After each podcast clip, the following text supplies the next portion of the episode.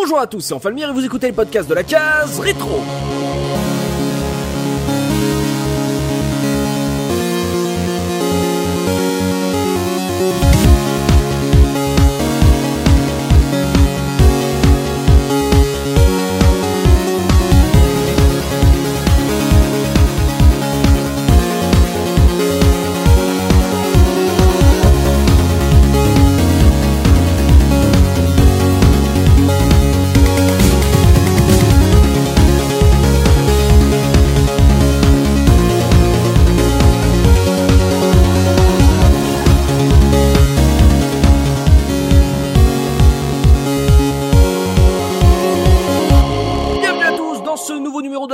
Rétro, votre podcast 100% rétro gaming. Et aujourd'hui, je suis accompagné de Subikun. Comment ça, Subi Salut tout le monde, ça va nickel. Et également Pimi. Comment ça, Pimi? Salut tout le monde, ça va bien aussi. Le dessinateur de la case rétro, Biscotte. Comment ça, Biscotte? Ça va nickel, bonjour tout le monde. Et notre youtubeuse, la brocanteuse de la case rétro, Oxidia. Comment ça, Oxidia? Ça va très bien, bonjour à tous. Ah, Aujourd'hui, on est tous réunis pour parler de Golden Sun, ce jeu de rôle édité par Nintendo et développé par Camelot Software, sorti sur Game Boy Advance, une console qu'on adore ici sur la case. Donc c'est sorti en 2001 au Japon et aux US, un peu plus tard chez nous, puisqu'il faudra attendre euh, euh, début 2002, février je crois, pour qu'il sorte en France. On va commencer tout de suite avec ma question traditionnelle, histoire de vous situer par rapport à ce jeu, parce que c'est un RPG et qu'on ne fait pas beaucoup de RPG sur la case. Du coup, ça me fait plaisir de parler non seulement d'un RPG et en plus de parler de la Game Boy Advance avec vous. Donc quel a été votre tout premier contact avec Golden Sun? Je vais commencer par toi, Soubi. Alors bah moi ça remonte à l'époque de la sortie du jeu, donc il faut savoir, bah j'ai dû le dire euh, plusieurs fois, la, la Game Boy Advance c'est une console que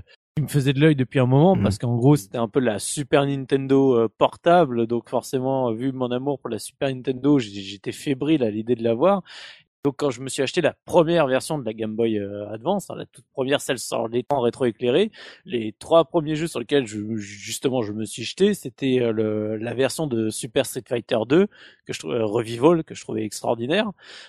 T'avais un Street 2 dans, dans ta poche. Il y avait Mhm. euh, le F0 Maximum euh, Velocity qu'on a parlé euh, il y a très très très longtemps maintenant. Oh oui. Et il y avait du coup bah, ce Golden Sun, euh, premier du nom, qui me faisait de l'œil parce que forcément je commençais à cette époque-là à, à me remettre vraiment euh, aux jeux vidéo après ma période de pause. Mon genre fétiche a toujours été du coup les RPG et donc là le fait d'avoir un vrai RPG à l'ancienne sur euh, une portable développé par ceux qui avaient fait les Shining Force, j'étais là, je fais Hmm, oh, ça me donne envie. Donc voilà, donc je l'ai pas acheté Day One, mais pas loin, parce qu'à l'époque j'avais j'avais dû attendre un peu avant de pouvoir me, me prendre la Game Boy Advance. Par contre, bah, le deuxième euh, opus, on va dire la l'autre moitié du jeu, elle, je l'ai attendu fébrilement parce que je voyais les les mois passer et le jeu sortait pas et je commençais à baliser à mort. Je me suis dit non mais quand même les gars, euh, euh, vous allez me sortir la fin du jeu là parce que là il me faut la suite et dès qu'il est sorti Day One, je l'ai acheté et, et voilà. Du coup, euh, j'ai kiffé. Une grosse attente euh, quand même de ton côté. euh, c'est un peu le- comme si euh, tu poursuivais toute l'ère euh, SNES en fait. Exactement. C'était, je retrouvais tout ce que j'avais adoré sur la Super Nintendo et donc ce que j'adorais sur la Super Nintendo, c'est les, TR les RPG. Et là, j'ai, comme un fou quoi. Hmm. Donc grosse attente du côté de, de Soubi, Pimi, toi premier contact avec Golden Sun. Alors, euh, ben, je l'ai connu en fait à, à l'époque euh, euh, avec, avec les pubs des magazines, mais je l'ai pas fait immédiatement parce que euh, quand j'étais plus jeune, ben, j'avais pas le droit à énormément de jeux et j'avais choisi, c'était quoi? C'était ben, le Super Mario Advance plus que le Golden Sun. Donc, il a fallu que, que j'attende d'avoir euh, quatre sous pour, pour me l'acheter et c'était vraiment, ben, quand j'ai recommencé à, enfin, quand j'ai commencé vraiment à acheter des jeux vidéo, c'est-à-dire il y a, euh, pff, allez, il y a, il y a 5 ans, 5-6 ans. Donc, euh, et comme d'habitude, c'est c'est des, jeux que je découvrais sur le tard, mais celui-ci, en fait, euh, j'adorais, j'adorais les publicités, les, les petites, les petits papiers qu'il y avait dans, dans les jeux de Game Boy, les artworks étaient magnifiques, mais je sais pas pourquoi, à l'époque, je l'ai, je l'ai jamais acheté. Non, t'es passé à euh, complètement à travers en fait. Ouais, ah ouais, ouais, vraiment, vraiment. Et ben tu sais quoi, tu n'es pas seul parce que c'est exactement euh, même truc que moi. Euh, et en plus pire parce que moi je l'ai toujours pas fait. Ah ouais. Et je te comprends totalement. C'est un, je bavais dessus dans les magazines. Je me disais oh là là ça a l'air trop Mais bien. En plus ça. quand j'ai su que c'était la Team Shining Force, je me dis ah il faudra que je me le fasse. Et je ne l'ai jamais acheté. et je m'en veux encore aujourd'hui. Et c'est et je, s'il y a des jeux comme ça où tu te dis ça, ce jeu a l'air fait pour moi et finalement, en fait, le temps passe, tu en passes, tu dis ouais, faudrait que je me le fasse, faudrait que je le fasse, et après il rejoint la, la longue liste des jeux à faire. Et euh, donc je te comprends totalement. Et au moins, voilà, tu tu, tu l'as finalement fait avec Lothar. Et c'était parce que quoi, on te disait que c'était un, un jeu à faire sur la GBA ou euh, c'était euh, ton ton on va dire ton amour du RPG qui te qui t'amenait à, ce jeu? Euh, On m'a dit que t'étais l'un des meilleurs jeux, l'un des meilleurs RPG de la GBA. Même certains le, le considèrent comme le meilleur RPG de la de la GBA. Donc il me fallait, il me le fallait. Ok, donc fébrile, hein, mais un peu un peu sur le tard. Biscotte, premier contact avec Golden Sun. Eh bien, moi à l'époque, je venais d'emménager à Lille. j'avais quitté, enfin j'avais fini mes études et j'avais trouvé mon premier travail de graphiste dans, dans, dans du jeu vidéo. Ah oui, on s'en rappelle. Tu nous en avais parlé ça, euh, le jeu vidéo du côté de Lille. Oui, oui, c'est possible dans un précédent podcast. Oui, qui devait être édité chez Tech2 et qui n'a jamais été euh, hmm. terminé. Triste. Donc tu étais à Lille. Voilà, je venais d'arriver à Lille. Euh, j'avais pas beaucoup de temps pour jouer. J'avais un petit peu délaissé tout ce qui était jeux sur PC, jeux sur euh, la première PlayStation. Et euh, mon seul loisir, c'était la Game Boy Advance parce que bah, je pouvais jouer euh, tranquillement dans mon canapé. Mhm. Et bah, le, le, Golden Sun me faisait bien de l'œil parce que c'était justement euh, un grand jeu d'aventure à faire dans son petit coin et, pas forcément sur la télé le soir quand, quand t'es bien claqué. Donc euh, avec ma une de mes premières payes, bah, j'ai pu euh, j'ai pu me l'acheter et euh, j'étais bien content. Alors on sait grâce à certains épisodes, notamment Advance War, que tu aimes bien jouer dans les bus pour traverser la France. Est-ce que est-ce que pour toi ça, ça, faisait partie des jeux de voyage parce qu'ils peuvent être plus longs? C'était c'était enfin fallait vraiment se mettre dans l'ambiance avec avec du son. Donc non pas forcément dans dans les transports, plus plus comme je te disais, fallait dans le dans le canapé. Euh, le pantalon ouvert et puis euh, la bière. Oh, non, non, c'est bon. rien, rien, de sale, rien de sale, je vous rassure. Un jeu portable canapé, quoi. Voilà, ouais. Ok, donc ouais, un jeu long euh, d'un amoureux de la GBA et on va finir par Oxidia, ton premier contact avec ce RPG. Euh, bah en fait, mes parents ont de très bons goûts en jeux vidéo parce que moi j'en avais jamais entendu parler et en fait j'ai dû l'avoir en cadeau ou ma sœur, l'un ou l'autre. En fait, on s'est partagé la cartouche quand on l'a eu. Donc euh, voilà, c'était un cadeau et je l'ai découvert euh, vraiment comme ça, quoi. Et grosse grosse découverte. On était déjà très très fan de RPG à ce moment-là. Mhm. J'en ai fait quelques-uns sur GBA. Je me souviens que j'avais déjà le Sword of Mana, il me semble, et euh, le Minish Cap. Enfin voilà, il y avait quand même de très très bons titres sur GBA. Et Golden Sun, ouais, grosse grosse découverte, grosse claque. C'était un peu la guerre pour savoir qui allait jouer sur la cartouche. C'est-à-dire que donc tu l'avais pas demandé, c'était un cadeau venu de nulle part. Tout à fait. Tout à fait. Donc toi, quand tes parents t'offrent un jeu que tu n'as pas demandé de nulle part, ils t'offrent un super jeu. Exactement, voilà. D'accord, parce que moi j'avais essayé genre Titi Grominet sur Mega Drive, tu vois. Ah oui, non mais mes parents, mes parents sont joueurs, hein. non mais on voit ça, hein, nous n'avons pas les mêmes valeurs. c'est c'est bien, c'est. T'es wow, euh, la jaquette est. Excusez-moi. On est, C'est ça. Ouais, c'est ça. Golden Sun, euh, Titi Grominet. Euh, ça. Donc euh, euh, c'était un jeu, on va dire pour vous deux, c'était pas genre, on va dire quand ils vous offrent un jeu, c'était vraiment on offre un jeu aux filles et pas juste on offre un jeu aux Xidia. Ah non non, c'était nous deux vraiment. Et je me souviens d'ailleurs à l'époque, j'avais fait une analogie entre, pour moi Game Boy Advance, c'était synonyme de excellent jeu parce qu'on avait vraiment que des jeux qui étaient incroyables. Et mm. je, dans ma tête, un jeu Game Boy Advance ne pouvait pas être mauvais. Du coup, pour moi, c'était forcément génial. Donc c'est ça, vous avez surtout des parents de goût, quoi, en fait. Voilà, euh... j'ai découvert depuis. Euh, de où tu es, allé sur l'autre côté monde. du miroir. Oui, oui, voilà. Genre, oh mon dieu D'accord, donc euh, un cadeau de Noël, c'était à peu près à l'époque de la sortie ou pas? Euh, Mais il me semble, oui, ou peut-être un peu plus tard, mais euh, en tout cas c'était euh, à l'époque. D'accord, avant que je continue justement sur le, le, pitch du jeu, enfin la une du mois, qu'on voit à peu près quel était Actu Gaming à cette époque, comme l'a laissé entendre Soubi, il y a deux parties à ce jeu, donc le deuxième, Golden Sun, c'est quoi déjà? L'âge perdu? L'âge perdu. L'âge perdu, qui est sorti donc un an après la sortie... Non, un an et au moins huit mois. Hein, ouais, un an et demi. On va dire un an et demi. Il est sorti un peu un an et demi euh, après le premier. Euh, qui l'a fait Pas moi. Perdu. Non. Non. Que subis. Donc je suis je suis le seul vrai euh, de l'émission. Les autres, euh, leur avis ne comptera pas. Ils n'ont fait que la moitié d'une œuvre. Je ne vois pas comment tu peux juger. Tout à fait. Sol, Sol Soubi a fait donc le, deuxième épisode qu'il appelle la deuxième partie. Donc quand, ils, quand on va parler de l'univers et du gameplay, donc il y aura un point Soubi à chaque fois histoire que Soubi puisse expliquer aux autres ce qu'ils ont manqué. Tout à fait. Histoire de voir en fait si vous êtes arrivé arrêté à la moitié du chemin et vous nous expliquerez pourquoi aussi euh, bah vous êtes pas vous avez pas continué justement euh, comment ça se fait que vous n'étiez pas aussi fébrile que Soubi à la fin de cette partie si vous l'aviez fini à l'époque ça peut être aussi un problème donc du coup on va euh, se jeter euh, sur euh, on va dire l'univers l'ambiance euh, l'époque on va se mettre remettre dans le contexte de la sortie de ce Golden Sun avec la une du mois Biscotte quelle était l'actu gaming à cette époque? Oh, elle était assez calme, hein, j'ai envie de dire. Euh, je vous ai choisi la, la une de Jeux Vidéo Magazine hein, qui Mhm. faisait euh, en couverture euh, un petit jeu, le test d'un petit jeu qui s'appelait euh, Metal Gear Solid 2. Je sais pas si vous vous rappelez de, Je vois pas ce Un que jeu inconnu. de ce non petit je jeu. sais plus Voilà. Je- je- je- Voilà, totalement. Euh, non, on a on a fait Zone of, Zone of the Ender sur la case, mais euh, sinon je je je vois pas. C'est c'est c'est c'est pas un jeu euh, sur lequel il y avait une démo de euh, de Metal Gear Solid justement Zone of the Enders 2. Non, c'est le premier. Ah oui, voilà, c'est ça. Premier. Ah, c'est ça, c'est ça, c'est voilà voilà d'où Le, d'où le- vient le ce deuxième, truc, il était signé directement par Kojima sur la jaquette. Il y avait plus besoin de. Ouais, voilà. Donc Metal Gear. Metal Gear Solid 2, une preview de d'un jeu assez inconnu aussi, Ico. Ouh. Ah oui, ah, il était inconnu à l'époque. Oui. Oui. Oui. Mm. Ah oui. Et puis euh, et puis on était à euh, à 15 jours euh, de la sortie de de la première Xbox. D'accord. Donc euh, une nouvelle euh, une nouvelle console, un nouveau constructeur. Mm. Et donc dans cette une, il faisait une preview donc des des premiers jeux à sortir sur Xbox. Allô, Blinks, Voilà, euh, Dead or Alive 3. Dead or Alive. Oui, oui. Et puis euh, et puis bah dans dans les tests, il y avait aussi euh, Whip Out. Mhm. Un, un petit jeu toujours euh, du côté de, de chez Sony. Ouais, sur cette couverture, il y a aucun jeu, euh, aucun jeu Nintendo. Et, euh, et j'ai regardé un petit peu, il y avait pas, il y avait pas de couverture qui parlait vraiment de la sortie de, de Golden Sun. euh. Il y avait déjà pas beaucoup de tests qui en parlaient non plus. Alors avant avant d'avoir une couverture. C'est clair, mais en plus, euh, après, comme on se rappelle, hein, il y a eu quand même une, il y a eu une pub euh, à la télé, etc. pour Golden Sun.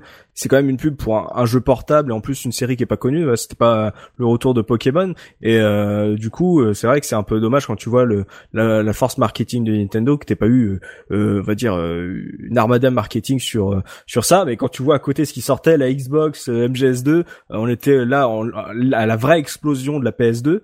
Euh, et euh, enfin la, la pauvre Game Boy Advance aussi bonne soit-elle elle peut pas lutter euh, médiatiquement face à, à des bulldozers pareils hein. c'est chaud hein. mais continue vas-y je t'en prie Moi? Bah oui t'as- euh, continue le tour. pardon. Ah là je ne là. fais que commenter ce que tu dis non, mais je t'écoutais euh, religieusement. Je... euh, bah non, bah c'est à peu près tout en fait. Euh, ce que je dirais sur cette sur cette une. D'accord. Donc ouais, donc euh, on résume. En, à la sortie Golden Sun, c'est la PS2 qui est vraiment à son top là. Euh, Elle a pas encore euh, tout explosé, mais elle a un système seller et elle a, euh, on va dire sa sa carte indé qui va arriver avec Ico. Il y a la Xbox, donc c'est vraiment pas le, euh, l'endroit. euh, Enfin, il y a beaucoup de place. On va dire c'est un embouteillage pour Golden Sun et pourtant Nintendo a quand même mis les moyens pour le vendre en France avec des pubs, des doubles pages et des pubs à la télé. Quoi. En tout cas. Il y avait beaucoup beaucoup d'actu en 2001. C'était une très belle époque pour le jeu vidéo. Visiblement, il y avait de tout. Euh, du coup, euh, ouais, bah ça donne envie. Euh, On va voir ce que ce Golden Sun a à nous euh, proposer. On va pouvoir euh, voilà jeter un œil au dos de la boîte euh, du jeu avec le pitch, histoire de voir comment Nintendo nous avait vendu ce jeu à l'époque au milieu de de tous ces, ces gros hits et de toutes ces consoles qui sortaient. Donc c'est c'est Pimi qui s'occupe du pitch euh, aujourd'hui. Voilà, fais-nous le pitch, Pimi. Tout à fait. Alors déjà, il faut savoir que hum, c'est un jeu qui a, qui a eu euh, la, la chance euh, à l'époque d'avoir une, une boîte exclusivement en français. Ce n'était pas en multilingue comme beaucoup de Ah. jeux, euh, voilà.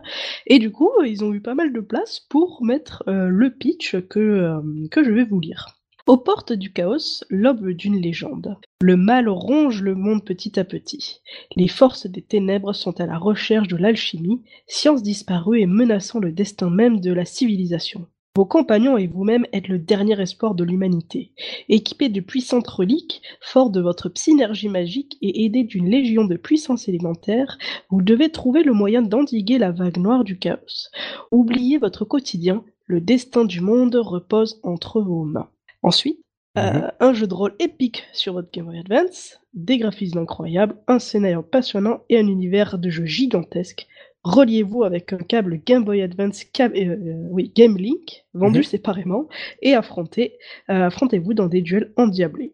Ils avaient même eu le- la place de mettre les, les arguments mar- marketing, hein, c'est dire. Oh, j'ai eu une une petite un ascenseur émotionnel, tu vois, j'ai eu une hype et une contre-hype avec avec Game Link. Je fais oh oh oh pour vous battre en duel. Je fais ah Ah. ah l'ascenseur. Ah bah sacré pitch, hein, euh, histoire euh, on va dire classique pour un RPG, mais en tout cas il y a des j'ai vu des mots qui sortent que je connais pas, la synergie, euh, l'alchimie qui a l'air d'être autre chose que de l'alchimie, euh, en tout cas qui a l'air d'être euh, vendu comme un truc important. Donc euh, il y a des mots intéressants. On, est, on a l'air d'être le seul espoir de l'humanité. Moi ça, voilà, j'ai envie de partir à l'aventure moi. Bon, c'est un speech un peu plus classique hein, finalement de RPG, mais c'est vrai que je, je viens de je viens de remarquer qu'il y a qu'il y a euh, pas de, enfin il ne mentionne pas le- les jeans qui sont pourtant euh, enfin des éléments. euh, C'est pas les puissances élémentaires? Ouais, ouais peut-être, peut-être. Les Pokémon élémentaires du Ouais, jeu. c'est ça. Ouais, c'est ça. C'est ça. C'est ça, battez-vous avec de petites créatures magiques élémentaires à collectionner. Quoi Ouais, donc euh, puissance élémentaire, on, on parlera ça un tout hein, dans le- la partie univers, histoire de voir quels sont les, les petits fi- les features in- intéressantes. Mais moi, ça me le vend bien. En plus, là, il me semble que la- l'artwork est super joli. En plus. Oui, oui, oui, la boîte est vraiment euh, superbe, tout comme celle du, du second. euh, j'adorais, euh, j'ai, Mm. j'ai adoré euh, ces boîtes. Alors un truc aussi, alors ça, ça peut ne parler peut-être qu'à moi, mais un truc qui est très important pour moi dans un RPG, euh, surtout dans la, la- l'artwork, la couverture, c'est la typo de la- du titre en fait. Ah bon c'est euh, la manière dont le titre est dessiné. euh, je trouve ça très important en fait dans le euh, l'affect que je peux avoir sur un RPG. Euh, et je trouve celui-là. Surtout sur euh, Equinox, euh, sur Super Nintendo. Fouinox, Fouinox. voilà, depuis Fouinox, euh, je, je- j'y tiens, tu vois, ma typo. Et je trouve celui de Golden Sun très marquant. Le logo est très, est très marquant. Et Mm, mm, mm. alors que j'ai jamais fait le jeu, je, je, j'ai un affect particulier pour pour ce titre Golden Sun. C'est un titre qui me marque alors que je n'ai jamais fait le jeu. Euh, donc ouais, on, me promet pas mal d'aventures, ça m'intéresse. J'ai envie de voir ce que ce qu'il y a derrière tout ça. On va pouvoir se lancer dans le gros du débat, se retrouver tout de suite après une petite voilà le, le thème principal du jeu pour parler de l'univers avec Subikun. À tout de suite.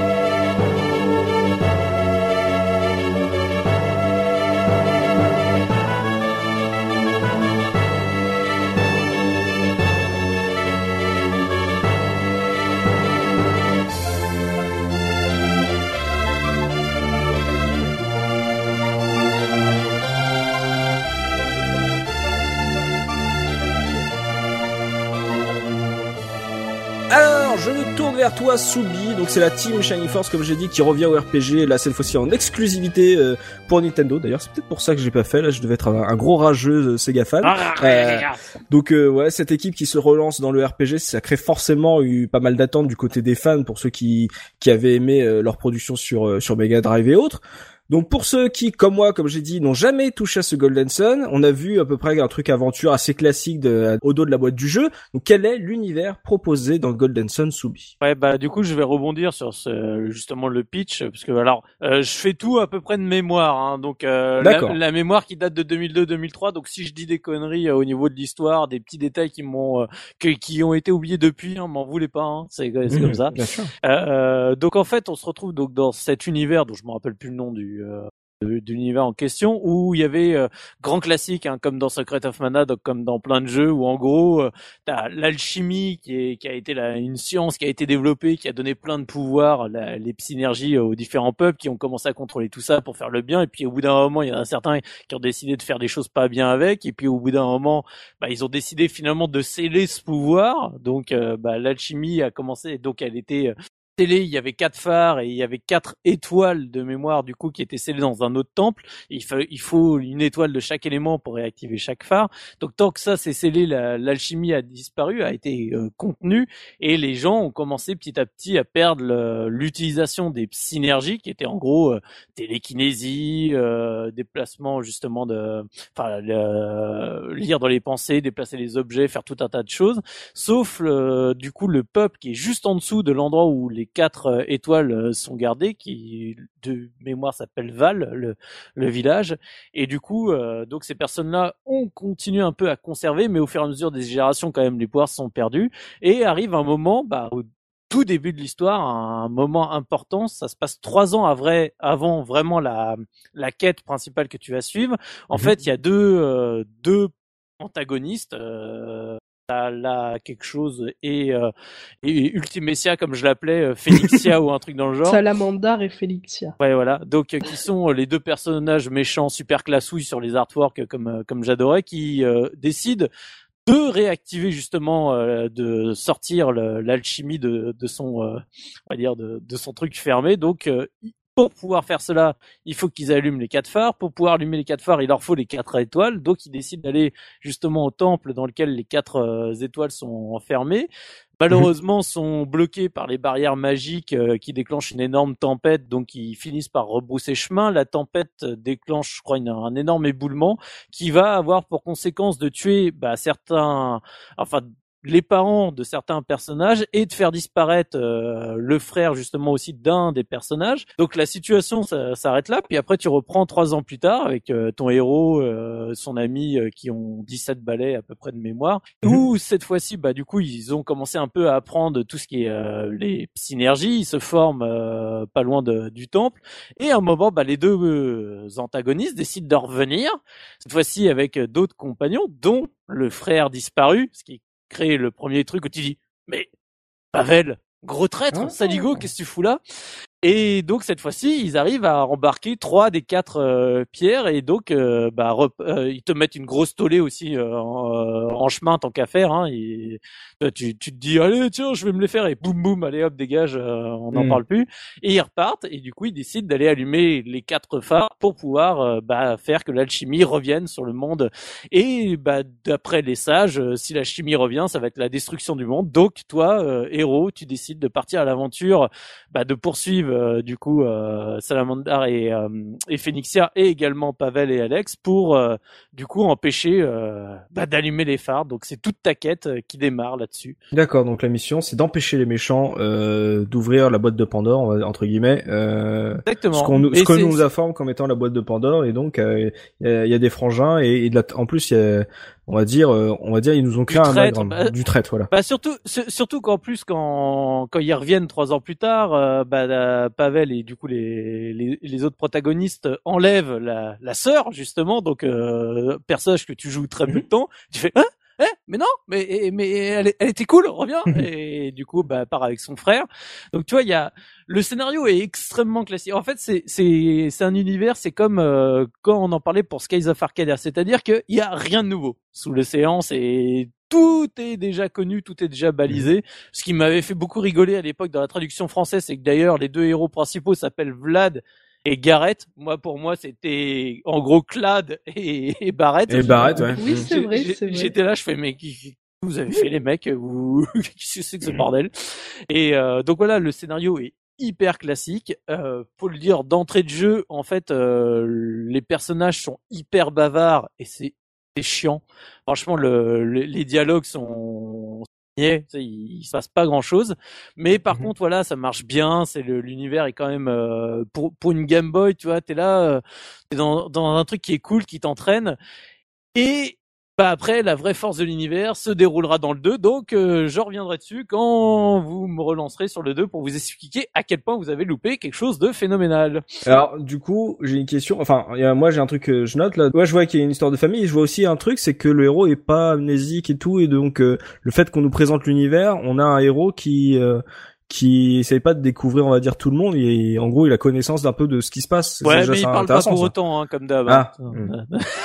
Ah, mince. Euh, Oxidia, t'en as pensé quoi justement du voilà du, du pitch un peu le prémisse, euh, toute la la jeunesse qu'on le background qu'on te vend euh, avant de te lancer dans l'aventure? Bah, à l'époque, euh, j'avais trouvé ça euh, classique, hein, on va dire que c'est un peu toujours la même soupe qu'on nous resserre à chaque fois. Euh, je me souviens que j'ai, toujours beaucoup aimé dans les jeux quand il y a euh, des ellipses assez longues et que t'as l'impression d'avoir euh, des personnages qui ont grandi ou évolué. Alors là, c'est un peu, c'est vraiment le tout tout début, donc euh, ça manque de, force, mais euh, mais c'est un truc qui m'a toujours plu. Donc euh, déjà, il y avait ce petit détail qui qui me plaisait bien. Mhm. Et puis un peu à la Dragon Ball, hein, le petit personnage qu'on a connu enfant, puis finalement on le voit euh, adulte, etc. Mhm. Et, euh, et en fait, euh, je m'aperçois que finalement, euh, je faisais, enfin, je pense pas que je faisais tant le, le jeu pour l'histoire parce que ça me semblait euh, tellement euh, Prévisible. prévisible, enfin classique, enfin on va sauver le monde quoi. Allons-y, peu importe, faisons ce qu'il y a à faire pour sauver le monde quoi. Je veux dire à la limite c'est pas trop ce qui nous importe finalement quand on, enfin en tout cas c'est pas du tout ce qui m'importait euh, quand je jouais au jeu. Ah, les, les héros subissent plus l'histoire que qui, qui la comprennent. Oui, voilà, hein, c'est ça. Bon, allez là-bas. Oh, Oui, ok, voilà, puis on le fait, Oh, quoi. voilà, C'est ça, bah, on bah, part à la bah, recherche des méchants. et En général, quand tu pars à la recherche des méchants, tu, en gros, tu rattrapes le train plus qu'autre chose, quoi. Ça, ça, parfois un peu le problème. Biscotte, euh, en termes de justement de dynamique, euh, Soubi a dit que c'était assez bavard. Est-ce que euh, c'est pas trop long de rentrer dans l'histoire en termes de, de dialogue, de mise en scène? Parce que ça, ça, ah, ça peut être un truc un peu rebutant pour euh, ceux qui, qui découvrent le RPG d'avoir un truc un peu longuet à se mettre en Bah, place. euh, c'est vrai que le, le début du jeu, t'as un, un espèce de mur de dialogue. euh, Enfin, tout ce qui a tout ce qui a expliqué Soubi, euh, c'est vraiment l'intro du jeu. Tu joues pas vraiment tant que euh, t'as pas passé cette étape-là. Mhm. Et c'est vraiment une fois que t'es sur euh, la carte et que tu dis ouf, je vais pouvoir enfin me balader, que euh, que le jeu commence vraiment. Et euh, c'est à ce moment-là qu'il y a un djinn qui apparaît et qui repart à t'expliquer ce que c'est les euh, à quoi ils servent et et donc quel but. Donc t'as encore un deuxième passage où il faut que tu passes le, passes le texte, mais c'est pas vraiment la, la trame principale que, que moi j'ai retenue, c'est plus vraiment les, les rencontres, les petites histoires que tu vas que tu vas vivre, les différents villages, les différents donjons qui, qui rend vraiment le jeu passionnant. Moi, je, je dois bien avouer que j'ai failli décrocher euh, quand j'ai refait le jeu pour euh, pour le podcast, Mhm. Euh, rien qu'à cette période-là, parce que c'est pas c'est pas un problème que le qu'il y ait beaucoup de dialogue. Euh, moi, j'aime Ouais. bien quand on me raconte des histoires et que et que voilà, ça dure longtemps. Le problème, c'est plus l'écriture en elle-même, les textes qui sont d'une Ah, c'est bisounours. hein. c'est d'une niaiserie et euh, toutes les toutes les 30 secondes, on va te demander ton avis par un oui ou par un non, mais c'est du genre est-ce que tu veux sauver le monde? Oui ou non? Et euh, la, la la réponse n'a aucun intérêt parce que tu réponds oui ou ce que tu J'adore quand j'ai le choix de dire ça. Oui, mais là ça sert strictement à rien, c'est ça qui est C'est- comme la clé dans Resident Evil. Veux-tu jeter la clé? Bah, euh, Oui. Je trouve ça génial, euh, cette, euh, ce non-choix. C'est très drôle. Bah là, c'est c'est le même principe. euh, On te demande tout le temps ton avis à un personnage qui, qui est muet et que tu répondes oui Mhm. ou que tu répondes non. euh, le, le jeu va avancer. Ah, ton, ton, le héros, le héros n'a aucune identité propre. Il a pas de longue ligne de dialogue et tout. Non, euh, non. c'est un, Non, non, non. d'accord. C'est un héros à la Shining Force, quoi. Non, il, il ne parle pas. D'accord, d'accord. C'est le héros à la Shining Force et tout. C'est le, le scénario passe au travers de, au travers de ses camarades et les, et les rencontres dans les villages, quoi. en gros. Exactement. Et c'est c'est pour ça que le, le, le- Vlad, enfin ou Isaac ou euh, je sais Robin, je crois en Jap, personnage, c'est random personnage. Hein, c'est D'accord. il, il serait pas là, ce serait pareil presque. Hein. Il- C'est juste un gars qui est où tu lui mets des jeans et il te sert à frapper quoi. Bah oui, toujours sortir avec son jean. Pardon. euh, Pimi, euh, en termes d'histoire là justement, est-ce que tu es d'accord avec tes camarades sur le côté un peu classique euh, et que finalement l'histoire euh, principale, tout euh, tout ce gros scénario, soit pas le truc qui t'est retenu plus que ça dans le jeu? Est-ce que tu es d'accord avec eux? Euh, oui, je suis plutôt d'accord avec eux, mais après, le problème, ben, à nous trois, avec Oxidia et Biscotte, c'est qu'on n'a pas fait le second, donc on n'a pas une vision sur toute l'histoire et tout ce que l'œuvre englobe finalement. Donc euh, oui, dans moi je, je parle vraiment pour le premier opus, on est vraiment sur quelque chose de classique avec des rebondissements finalement classiques aussi. Donc euh, non, pas pas de grosse surprise hein, de mon côté, euh, vraiment. euh. Surtout que je Mhm. l'ai fait voilà il y a, il y a pas longtemps, donc euh, j'avais déjà fait quelques RPG auparavant, euh, donc euh, vraiment euh, encore moins de surprises. Tu l'as fini quand tu l'as refait? Quand tu l'as fait? Ouais, Ouais, ouais, ouais, ouais, ouais, ouais. ouais. Et donc quand tu l'as fini, tu t'es pas dit faut que je fasse le 2 Si, Ah. mais Un jour, sais comme, pas euh, pour- comme pour le un, je- quoi. Exactement, un jour. Tout à fait, tout à fait. Mais je l'ai le second. Mais du coup, là, vu que j'ai retouché pour euh, pour les révisions, ben, ça m'a ça m'a donné envie de de faire le 2. Donc euh, je pense que je vais le faire euh, dans les mois qui viennent là. De mémoire, le jeu se termine euh, assez vite. Hein. Ah ouais, c'est un... Enfin, assez vite. Disons que con- Une trentaine d'heures, je une crois. trentaine d'heures, Ouais. euh, grand max. ouais, Ah bah vous êtes sympa, 30 heures, ça va pour un jeu portable. Hein. Ah oui, oui, oui, moi, je Oui, suis là- non, enfin, mais- moi c'est une durée de vie honorable pour un jeu GBA, enfin pour un RPG Bah. euh, sur GBA. hein. J'ai j'ai fini FF15 en 20 heures. Hein, euh.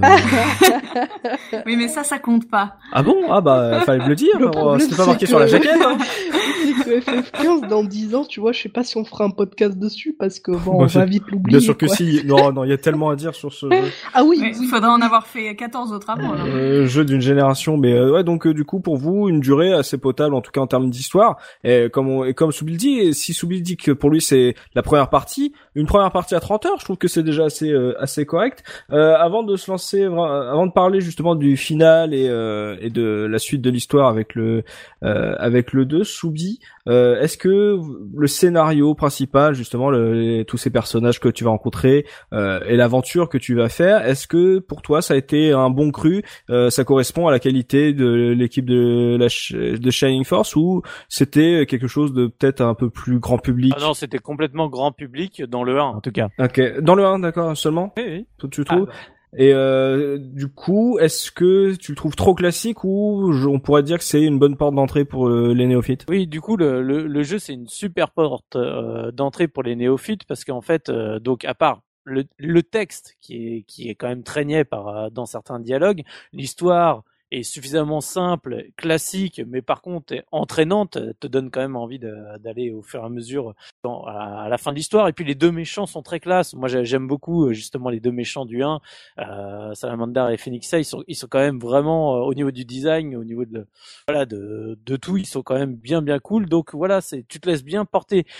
Et mais le, le vrai truc, c'est c'est dans le 2. Le, le 1, c'est que l'amuse-gueule au niveau de l'histoire. Hmm, et du coup, toi, quand tu l'as fini euh, à l'époque, euh, t'avais qu'une en envie, c'était d'avoir la suite. En gros, toi, t'as as vraiment été happé par, on va dire, le, le final en suspens, le, le fait de dire que Bah. euh, l'histoire n'est pas terminée, il faut attendre la suite, quoi. Bah oui, c'est c'est comme si en fait, euh, sincèrement, quand quand t'arrives à la fin de de Golden Sun, c'est du 1, c'est c'est comme si en gros t'avais lu, enfin t'avais vu que la communauté de l'anneau et on te dit ouais voilà c'est fini, le Seigneur des Anneaux c'est fini. Ah oui, d'accord.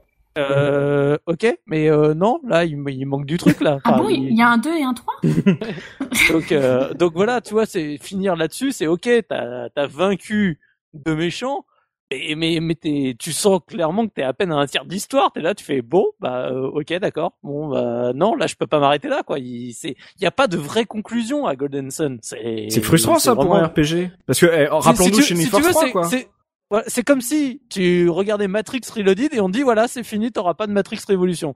Bon, euh, certains diront que c'était peut-être pas un mal, mais ça n'empêche que tu termines sur un truc où tu fais euh, oui. mais ok il me faut il me faut la suite quoi. C'est tu peux pas dissocier l'un de l'autre quoi. Ah ouais, mais du coup, du coup, pour toi, c'est vraiment euh, la suite d'une histoire et c'était pas juste un, un épisode de quoi? Le, le, le cliffhanger qu'ils ah ont non mis ne peut pas te dire que c'est juste euh, une, un nouvel épisode. Golden Sun 2 ne s'appelle pas Golden Sun 2, il s'appelle Golden Sun l'âge perdu. C'est c'est un tout. C'est comme Shining Force 3, scénario 1, 2, 3. C'est c'est la même œuvre. C'est ça fait partie d'un d'un tout. C'est moi je me suis toujours posé la question à l'époque si c'était pas plus une contrainte technique du fait qu'ils avaient pas pu mettre l'ensemble Mmh, euh, dans, oui, et puis Nintendo elle a dû leur dire sortez vite, vite, vite le jeu, justement, Mhm. comme de toute façon vous n'aurez pas la place de tout mettre.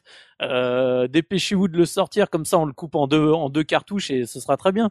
Mais pour moi, c'est les deux sont indissociables. C'est c'est c'est comme si tu faisais n'importe quel RPG sur PS1 à l'époque et tu t'arrêtais à la fin du CD1 quoi. D'accord, mais alors, pour pour ceux les autres caseurs là qui justement qui n'ont pas fait le 2, euh, Biscotte aussi vous l'avez fini le jeu? Alors, j'ai pas fini à l'époque. Euh, là, pour la révision, bah, je l'ai, je l'ai terminé. Ouais. Euh, à l'époque, euh, je crois que euh, j'en avais plus rien à faire de la trame principale. En fait, c'était vraiment euh, le- les petites histoires, comme je disais tout à l'heure, qui, qui m'intéressaient plus, les donjons, le système qui est, plus passionnant en fait que cette histoire, euh, cette histoire principale. Et c'est vrai que ce que dit Sumi, quand tu vois la fin, t'as l'impression d'avoir fait que que l'intro et et, d'ailleurs, dans, dans, le, dans le 1, t'allumes que, enfin, il y a que deux phares qui sont allumés sur les quatre, donc tu sais bien qu'il y a, il y a, y a une suite. Mm. Mais bon, à l'époque, comme je l'avais pas terminé, je l'avais pas, je l'avais pas, ça m'avait pas tant troublé que ça. L'histoire principale t'a pas assez euh, porté pour que tu aies un intérêt à le finir. Bah, on est, on, est tellement dans du grand, du grand classique, et puis bah j'ai, euh, il me semble que j'avais buté contre le boss de fin.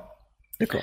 Et, euh, et, donc quand le 2 est sorti, bah, je m'étais intéressé un petit peu voir si c'était. Et puis comme j'avais vu que c'était la suite, euh, je m'étais dit bah je referai, je finirai le 1 avant de le faire le 2. Et il n'y a mhm. que maintenant que je l'ai fait. Et je pense que euh, je, le 2, je, je, le, je me le ferai bien maintenant. Euh. je te comprends, je te comprends. J'ai eu la même aventure avec euh, Final Fantasy X où j'ai bloqué sur euh, une énième transformation de Seymour là ah. dans, dans la glace. En haut du pic. Mhm. Ouais, en haut du pic. et euh, j'ai fait ce combat peut-être 30 fois et au bout d'un moment, je me suis dit, ouais, j'attendrai un autre jour. En fait, j'ai relancé le jeu pour refaire toute une partie pour le minder et finalement, j'ai jamais vu la, j'ai jamais vu la fin autre que sur YouTube, tu vois. et euh, je comprends totalement que un, un, ah boss où t'es pas armé pour le battre, en fait, peut te justement te t'empêcher, euh, te décourager de voir la suite, en fait. Je, je comprends totalement. Et toi, Oxidia, est-ce que tu avais fini Golden Sun?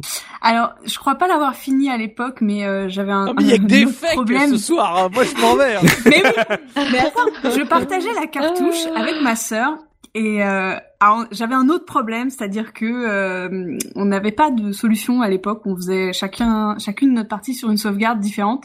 Il se trouve que euh, c'est un jeu dans lequel tu peux louper des choses définitivement. Du coup, j'avais j'étais toujours tentée de recommencer du début donc j'ai fait plusieurs sauvegardes. Donc je connais le début par cœur en fait. Voilà pour être honnête et je n'ai jamais vu la fin. Voilà. Oh là mais qui fait ça c'est un truc que je faisais très souvent à l'époque hein. je connais par cœur beaucoup de débuts de jeu. C'est ça. Tu restes dans ton confort c'est euh, partir à l'aventure là t'es un peu effrayé. Non je vais refaire le début parce que je sais je, maintenant je sais ce que je sais je suis bien. Je préfère quand il y a que du texte. Mais non mais à partir d'un moment quand tu te rends compte que t'as loupé un truc que tu ne peux pas retourner le chercher c'est très très frustrant. Enfin moi je ne je n'arrivais plus à continuer euh, dès que je m'en rendais compte, donc je recommençais. Ok, bon bah du coup ça explique pourquoi vous n'avez pas été frustré de la fin de ce Golden Sun, puisque vous l'avez fait beaucoup trop tard, c'est pour ça. Le, le, scénario ne vous a pas appelé jusqu'à la fin, donc je comprends que euh, Soubi, qui était le seul à avoir la fin à cette époque, soit le seul à avoir euh, foncé sur euh, Golden Sun de deuxième partie, l'âge perdu. Je comprends mieux. Donc du coup, Soubi, donc pour toi, très clairement, quand on fait le premier, il faut le faire en prévision de faire le 2 ensuite histoire euh, de bah faire l'histoire en un en un seul enfin que pour toi Golden Sun c'est euh, Golden Sun et Golden Sun l'âge perdu. C'est pas juste euh, une suite. Ce qui est un peu enfin moi tu sais tu connais mon problème avec Shining Force 3 que je n'ai jamais fini ah parce que je savais que les, autres scénarios ne sortiraient jamais en Europe. Donc du coup pourquoi continuer une histoire que tu ne verras pas? Un peu comme Shenmue tu vois. J'ai jamais fini Shenmue 2. Euh, donc du coup là, problème avec Golden Sun. Donc t'as eu un an, un peu plus d'un an et demi d'attente euh, entre le la première partie et la deuxième partie. En termes d'histoire, euh, tu t'as as, l'air de dire que ça s'envole vraiment. Donc, euh, on va dire le la force de Golden Sun est plutôt dans sa deuxième partie pour toi. Bah, au niveau de son scénar, le, parce que le, le scénar et justement les dialogues sont le point faible du 1. Pour moi, le, presque l'un des seuls points faibles vraiment du jeu. Bon, mhm. sur un RPG, c'est un gros point faible. Dans le 2, mhm. justement, ce point faible est alors les dialogues sont toujours euh, un peu casse bonbon. Par contre, au niveau de l'histoire, là, il y a une vraie force parce que bah, quand tu commences le 2, euh, le vrai euh, twist de, départ du jeu, c'est que tu joues bah, la team que tu as à qui tu cours après depuis tout le tome 1. C'est-à-dire qu'en gros, bon, t'as battu euh, Salamandar et Phoenixia, mais comme je disais, donc t'avais Pavel, le frère de Lina. Donc t'as Pavel, Lina, Cilia, qui est une autre personne qu'ils ont, qu'ils ont également kidnappé dans le 1, qui est une mystique de l'air. Et, euh, et Alex, donc qui, du coup finalement, t'avais deux méchants, Alex et Pavel, et euh, deux filles que, que t'essayais de sauver. Et bah tu commences avec cette team là au début du justement de Golden Sun 2 et l'histoire est de bah, de terminer d'allumer les temples, c'est-à-dire ce que tu essayes d'empêcher de faire dans tout le tome 1. C'est-à-dire mhm. qu'en gros d'un coup tu te mets à jouer l'autre équipe, l'équipe des méchants et tu fais justement l'inverse de ce que tu essayes euh, de, de faire dans le 1. Je trouve ça génial jusqu'à ce que bah t'arrives à un moment forcément en gros t'as toute une explication scénaristique qui dit mais en fait tu vois t'avais pas bien compris le pourquoi on le fait et jusqu'au moment, bah, t'as les deux teams qui se recroisent et, c'est le bordel. Et puis finalement après, t'as fusion de l'ensemble des deux équipes pour arriver jusqu'au dénouement final.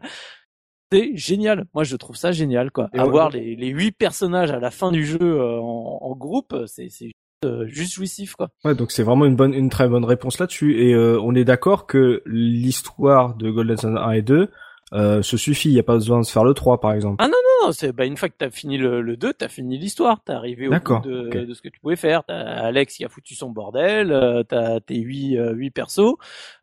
Euh, voilà, c'est franchement li- l'histoire du 2 devient super cool. Moi, j'adore l'histoire de, de l'âge perdu. Enfin, c'est Mhm. absolument pas au même niveau. Et le fait de vraiment commencer avec la team Pavel, t'es là, tu fais mais c'est génial quoi. C'est c'est tu, tu- allez vas-y maintenant, va allumer les phares, va foutre le dawa quoi. C'est ah, Ouais, c'est fort. sympa, c'est sympa comme réponse. Pimi, tu voulais dire un truc Oui, j'avais juste une question à Soubi, à savoir si le l'âge perdu était tout aussi long que le premier. Il est plus long que le que le. Ah ouais, d'accord, ok. Ah oui, ok, ah bah le- la map monde, c'est le premier, il semble tout petit à côté. hein. C'est vrai? Ah oui, Ah, d'accord. oui. ah bah au moment où tu délivres le bateau, tu fais oh mon dieu. Ouais. D'accord, donc euh, d'accord. si euh, s'il y a des auditeurs qui ont envie de s'essayer à ce jeu, faut leur prévenir que s'ils veulent faire le scénario en entier, faut faire les deux, et donc du coup on n'est plus sur 30 heures, on est euh, on, on approche des 100 heures T'en quoi. ra- Ouais, t'en t'en rajoutes facilement 40-45, je pense, dans Hmm. le deuxième. hein. Ouais, donc euh, c'est quand Après, même ça euh, dépend. une aventure. tu, quoi. tu peux aller plus vite, comme toujours, mais Mhm. t'as-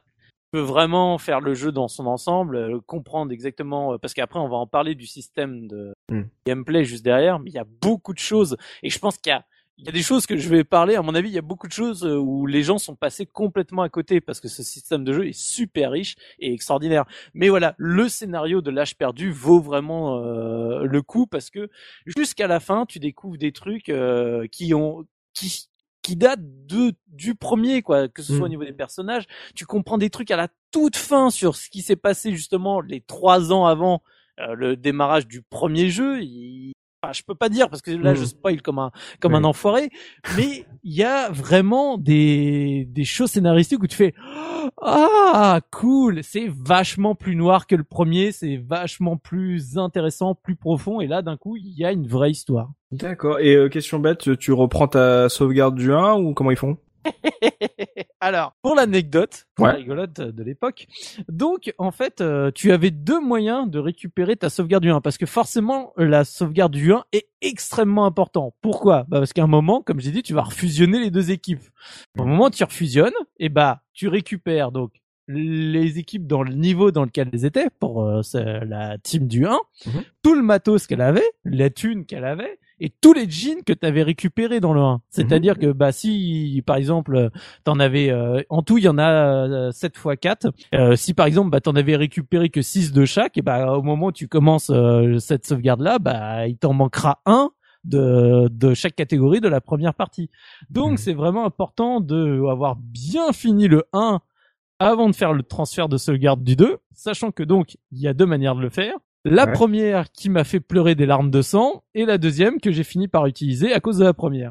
La première était un système de password. Je te laisse imaginer la gueule du password vu la complexité de, de tous les choix que t'as- paramètres quoi. Des, des paramètres, parce que comme j'ai dit, c'est t'as l'équipement, les sous, les niveaux des personnages, les jeans qu'ils ont, enfin Non. tout ça est pris en compte. Donc les passwords, sincèrement, je me rappelle plus combien il y a de caractères, mais ça doit être du genre du, euh, euh, à mon avis, il y en avait 20 sur une ligne et au moins une dizaine de lignes. hein. Le truc, Oh. j'avais mis quasiment euh, un bon quart d'heure à noter sur un papier. J'ai mis facilement une bonne demi-heure à rentrer le password dans la cartouche suivante, donc dans l'âge perdu, pour avoir un euh, le password n'est pas reconnu. Oh non. Donc t'es là, tu fais OK, j'ai dû faire une boulette quelque part, mais je sais absolument pas à quel euh, truc j'ai fait une boulette. Et pourtant, je m'étais appliqué hein, sur mon écriture. Hein. Mais j'ai pour pas qu'il ressemble à des 6, des machins. Enfin, et Mm. Voilà, j'étais là. Du coup, au bout de tu vois 45 minutes, euh, j'étais désespéré. Je me suis dit OK, laisse tomber. Euh, J'y arriverai pas à transférer ma sauvegarde. Et euh, du coup, en fait, à l'époque, j'ai au moment où Golden Sun 2 est sorti, Ouais. je m'étais racheté une Game Boy Advance SP puisqu'elle était sortie. Mais j'avais pas de câble Link. Et du coup, le lendemain, je suis allé m'acheter un câble Link juste pour me faire ma transfert de sauvegarde. En fait, dans ma première GBA, j'ai mis Golden Sun. Dans ma deuxième GBA, j'ai mis Golden Sun 2. Et je me suis fait mon transfert de sauvegarde avec le câble Link.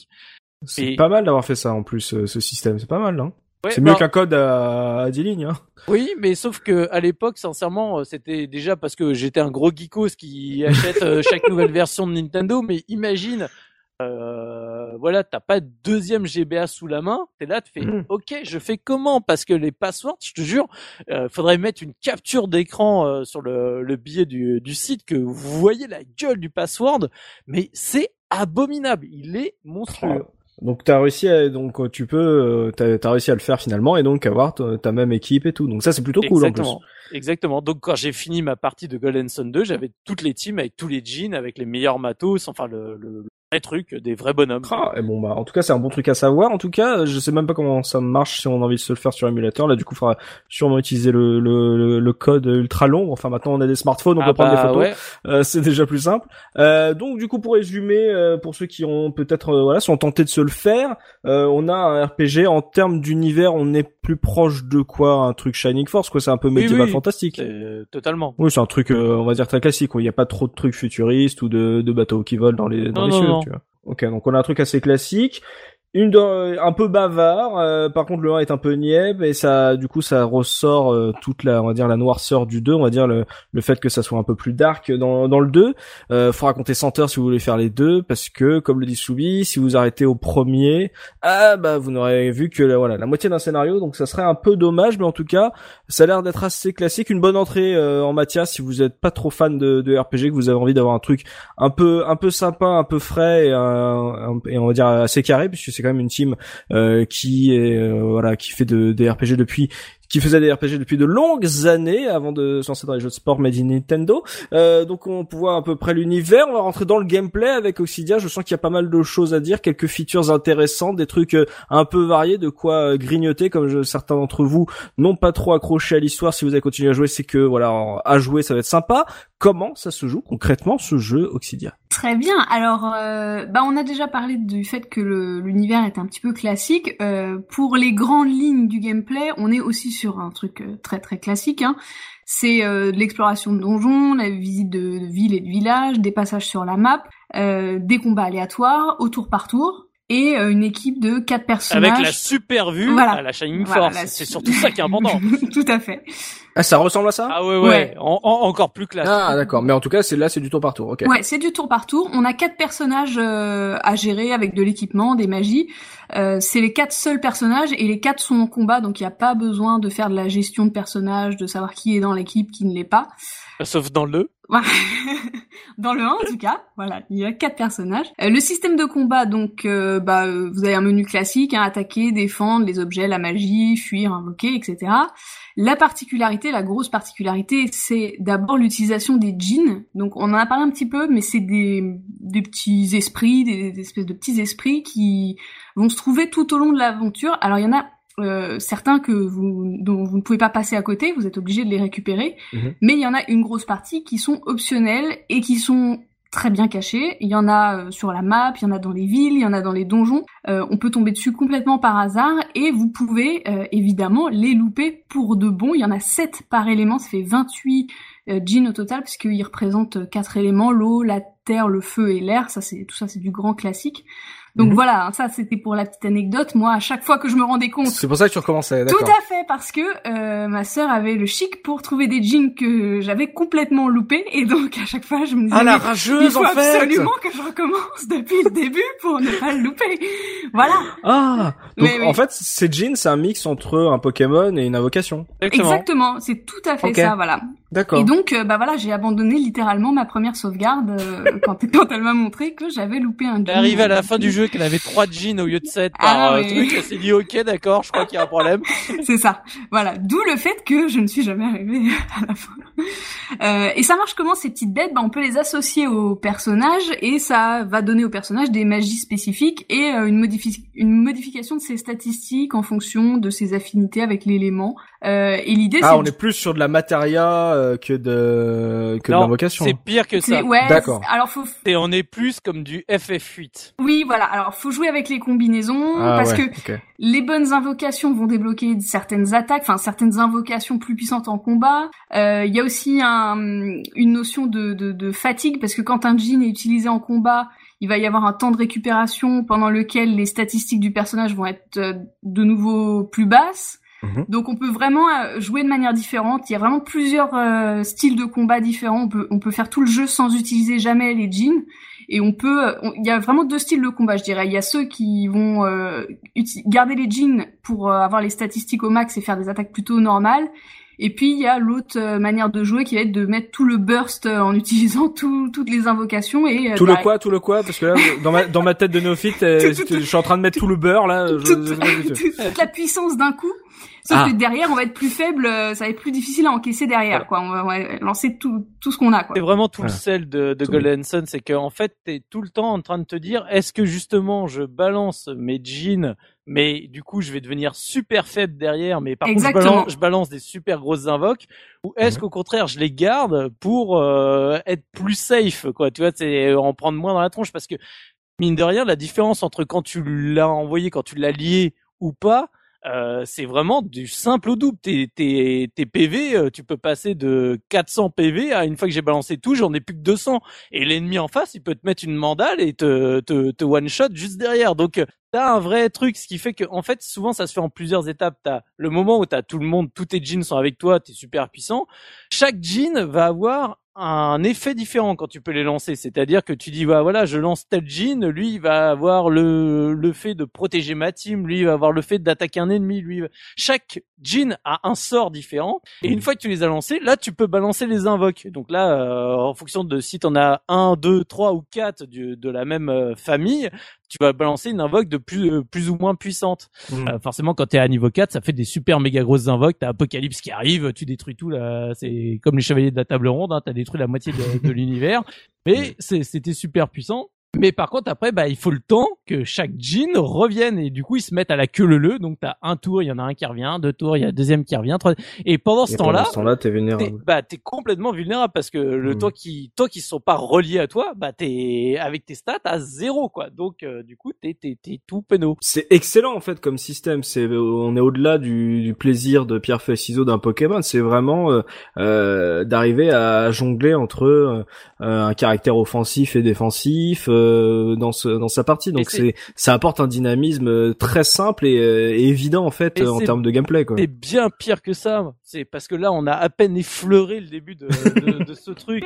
C'est qu'en fait, donc t'as les jeans en, en tant que tels, mais t'as également tes magies parce que finalement, les Ouais. jeans, c'est t'as l'impression, vu comment je décrivais, qu'ils balançaient quasiment des, des des sorts magiques, mais sauf que t'as Mhm. quand même des PP, donc des, des points de, de magie, avec des des vraies magies pour chacun de tes personnages.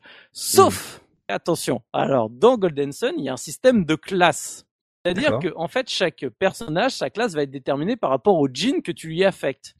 Souvent, ce que font, euh, je pense, 99% des joueurs, c'est, euh, bah, t'as vu que Vlad, euh, c'était euh, le gars qui était euh, avec une très bonne affinité pour la Terre. Alors du coup, je lui mets tous ceux de Vénus. Rap, hop, il a, il a les sept euh, de, de la même catégorie. Il a une classe. Et tu fais pareil pour tous les autres. Et du coup, il va Mhm. avoir des sorts qui dépendent de sa classe. Si, par exemple, tu décides de lui mettre euh, 3 de terre et, et, et 4 de feu, il change de classe, ses sorts changent de classe, ses statistiques changent complètement, et dans ta manière d'invoquer, ça peut aussi changer la vitesse de jeu parce que par exemple, quand tu veux faire des invoques à 4, ok, il faut que ce soit quatre fois la même euh, le, le même jean comme j'ai dit. Le même élément ouais. Mhm. si c'est le même personnage qui porte tous les jeans de la même façon, euh, bah du coup il fa- faudra que tu à chaque tour t'en lances un. Ça, ça va te prendre quatre Ouais. tours. Si Hmm. tu en as mis par exemple trois chez l'un et quatre chez un autre, bah tu peux aller deux fois plus vite parce que bah du coup tu vas balancer deux jeans de la même affinité par deux personnages différents, ce qui fait que ton invocation à 4 va arriver plus vite. Hmm. Donc, du coup, voilà, tu joues sur les sorts que tu peux balancer, tu joues sur ta classe, tu joues sur le, L'équilibre du groupe fait- ou pas d'ailleurs. souvent, euh, le- le- quand tu fais ta première partie, comme je dis, tu mets tous les jeans sur la même, euh, sur le même perso, machin et compagnie, parce que c'est qui te semble le plus évident. Or, en fait, vraiment, quand tu commences à creuser le jeu, tu te rends compte que bah, les meilleures classes, bah, c'est des classes qui sont, euh, j'ai envie de dire, bi, euh, bicolores, quoi. Et donc, il faut que tu fasses les tests.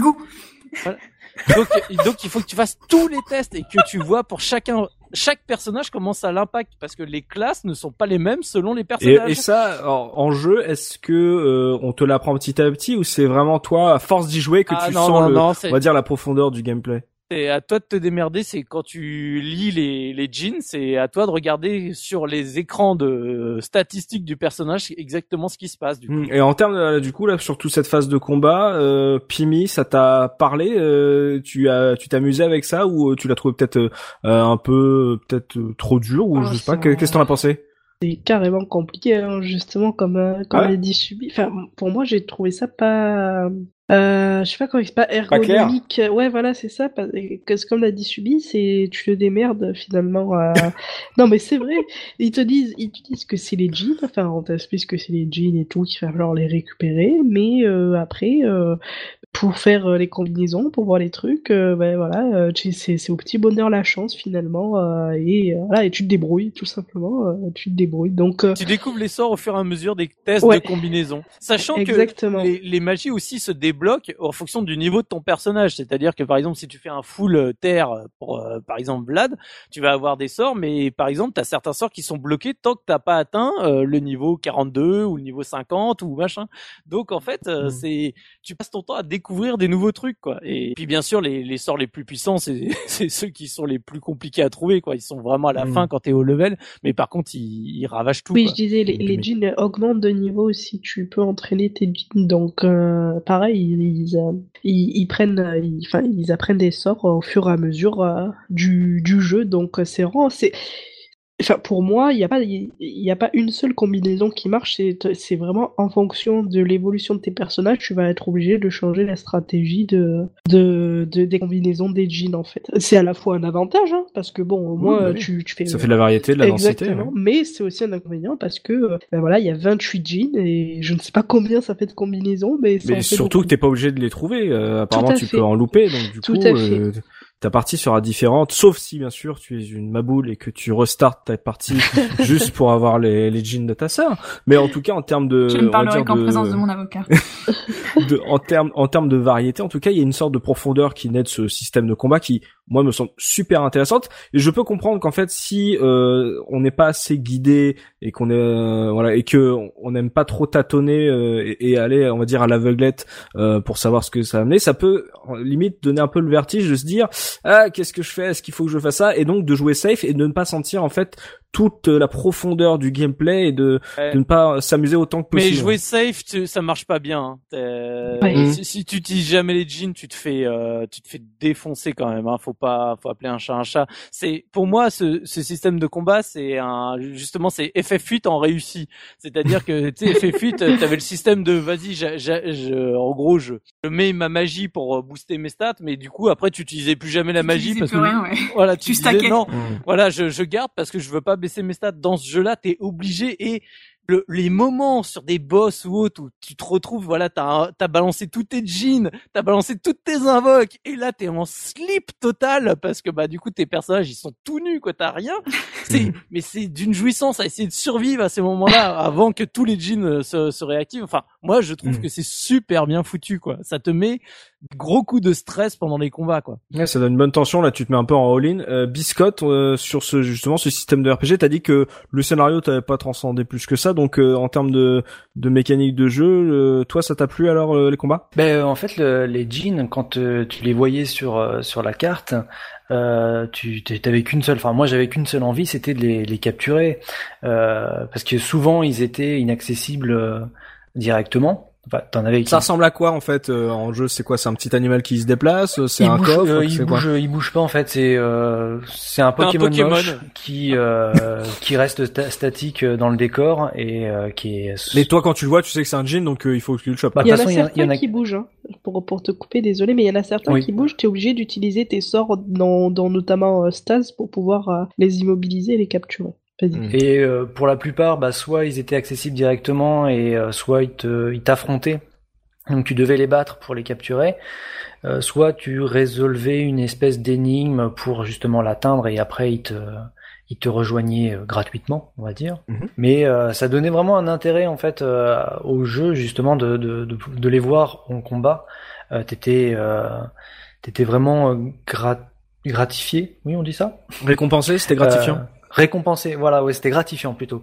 Euh, c'était gratifiant de les, de les voir en combat. Donc, euh, quand on croisait un ou euh, tu t'avais vraiment qu'une seule envie, c'était de, le- de le capturer pour pour voir ce que tu pouvais en faire, euh, quelles, quelles étaient les invocations euh, qui arrivaient derrière, et euh, ça te donnait vraiment envie de, de progresser, euh, progresser. Dans c'est pas mal d'avoir une sorte de deck comme ça, de se dire tiens, je viens de trouver ça, comment je peux le, euh, comment je vais l'utiliser pour euh, euh, que ça m'apporte vraiment un plus dans mon dans mon équipe. Je trouve ça très intéressant la manière dont c'est fait. Et au-delà des jeans, euh, même si on a dit que c'était euh, vraiment euh, l'élément euh, déterminant euh, d'une d'un combat dans dans Golden Sun, euh, la, on va dire la variété des des ennemis et tout fait que le jeu en termes de combat c'est compliqué, c'est fréquent, genre le euh, le combat aléatoire il, il arrive euh, on va dire il est il est régulier, il est il est pas trop euh, agressif. Comment ça se passe Oxygen Bah, alors, euh, je l'ai refait un petit peu pour euh, pour réviser. euh, J'avais perdu l'habitude. Je trouvais que c'était quand même euh, qu'il y avait beaucoup de combats aléatoires. Je, je sais pas ce que le... Est-ce qu'on est-ce qu'on est à un niveau Sky of Alors- Non. c'est pas Non. non, c'est pas à ce niveau-là. Ah. Mais euh, voilà, il y en a quand même un certain nombre. C'est vrai qu'on perd l'habitude. Hein. C'est c'est moins c'est moins la mode euh, dans les jeux actuels euh, ce genre de, de mécanique ou alors on peut les les esquiver d'une manière ou d'une autre. Là, c'est pas le cas et il y en a quand même un certain nombre. Après, euh, c'est pas non plus. Il y a euh, quelques combats un peu un peu stressants quoi. T'as- Il y a quelques combats où tu te sens pas super euh, si t'es à un niveau un peu faible, tu, tu te sens un peu fébrile Mm. quoi. Donc ouais, le combat, euh, on va dire, c'est c'est dans on va dire la norme de l'époque en termes de fréquence. Et à part les combats où Oxia dans le gameplay, euh, on- vous avez parlé de map monde, de village et tout. Donc on est sur, on va dire, une structure très classique. Il y a rien qui te sort plus, euh, qui te sort de la tête comme étant assez original, bien fait. euh, Que c'est parce que le Bah- problème d'un truc très classique, c'est qu'il peut être en- finalement, on va dire, chiant. Et euh, est-ce que là, est-ce que, est-ce que là, le, c'est assez bien rythmé pour que ça soit, on va dire, harmonieux? Bah, en fait, euh, Pimi a- l'a évoqué un petit peu, mais il y a une particularité dont on n'a pas parlé trop, enfin on n'a pas trop développé dessus, c'est le fait que, euh, et c'est là aussi toute la force de Golden Sun, c'est que euh, il y a certaines magies qui sont utilisables en combat, et il y en a certaines qui sont aussi utilisables hors des combats. Euh, lorsque les jeans euh, appropriés sont équipés et euh, enfin un peu comme les, euh, les actions des Pokémon, quoi, genre oui, exactement. nage et exactement le Mhm. même principe euh, en fonction des personnages et euh, du coup les pouvoirs en question, c'est c'est là toute la profondeur du gameplay aussi, c'est que ce sont ces pouvoirs-là qui vont vous permettre de résoudre pas mal d'énigmes, que ce soit dans les villes, dans les donjons pour récupérer un coffre que vous voyez, etc.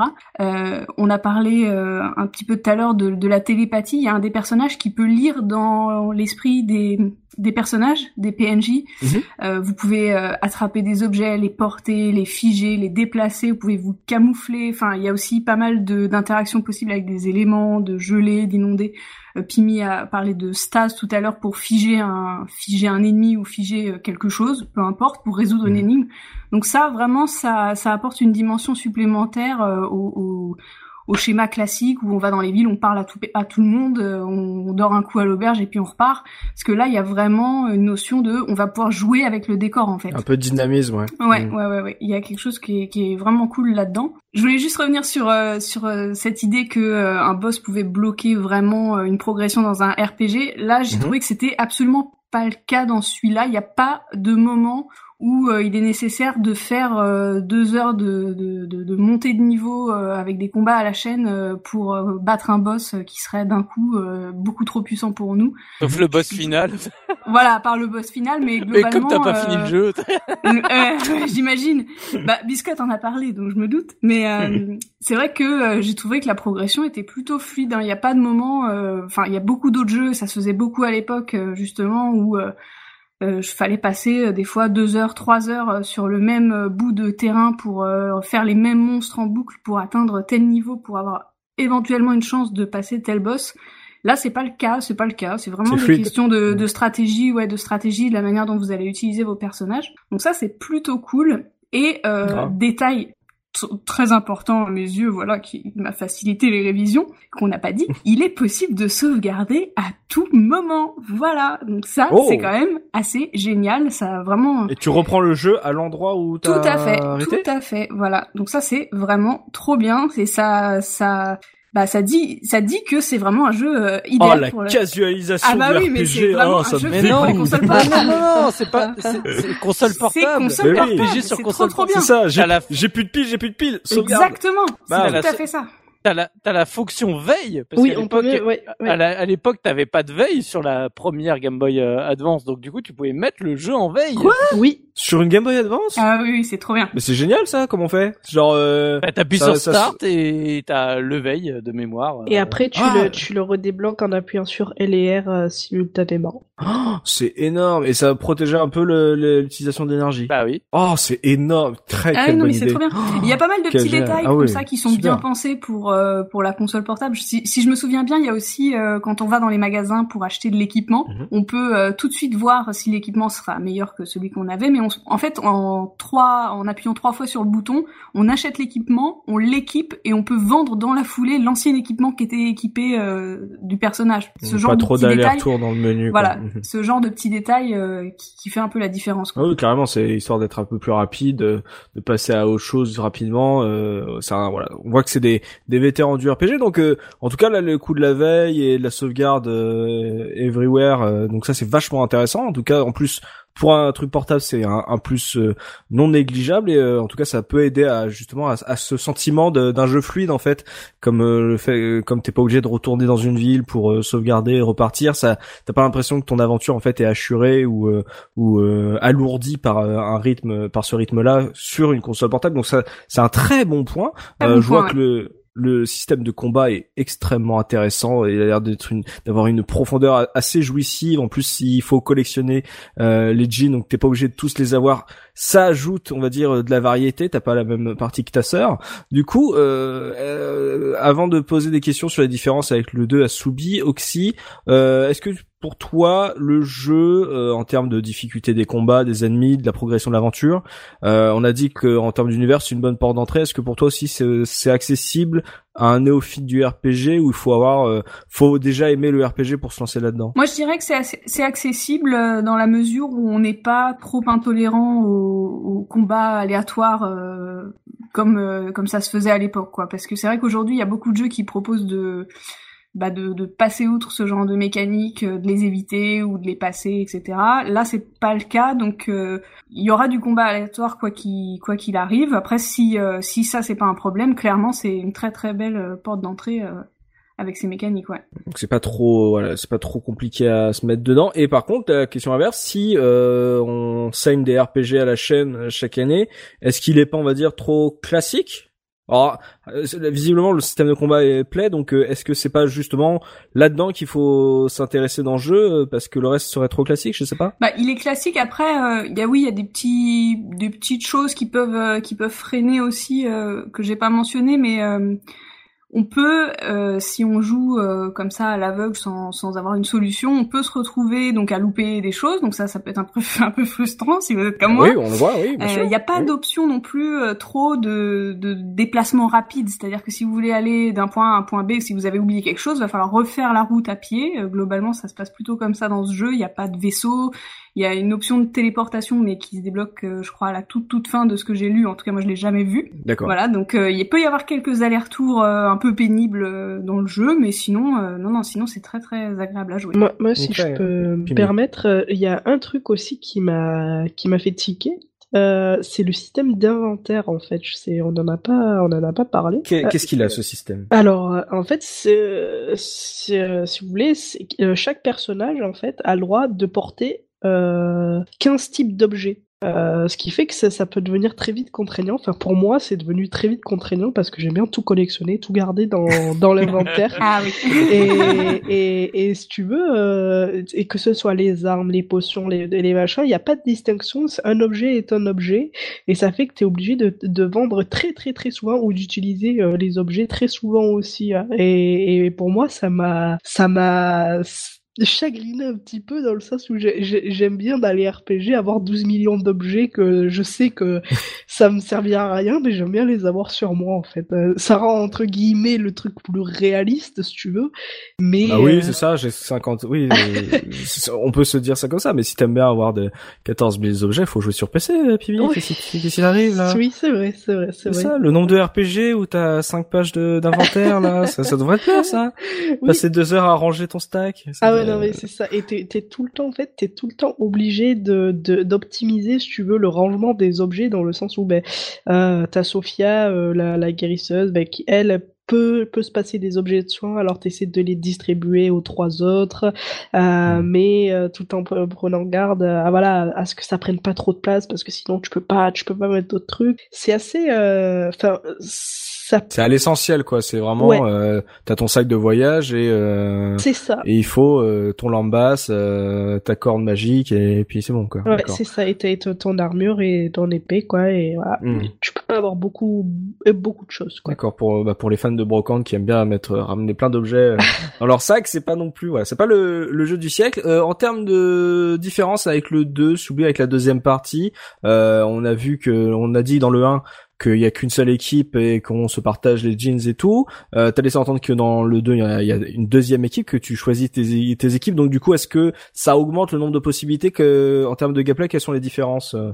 entre la deuxième et la première partie? la, structure du jeu au niveau de son gameplay est très très très identique. Hein. Après, ça va vraiment jouer sur des tout petits détails. Alors oui, comme t'as dit, donc le une des features vraiment intéressantes, c'est qu'au bout d'un moment dans le jeu, bah du coup, tu te retrouves avec les huit personnages, les deux équipes de quatre euh, au complet, ce qui fait que tu peux mixer les teams en fonction de ce que tu as envie.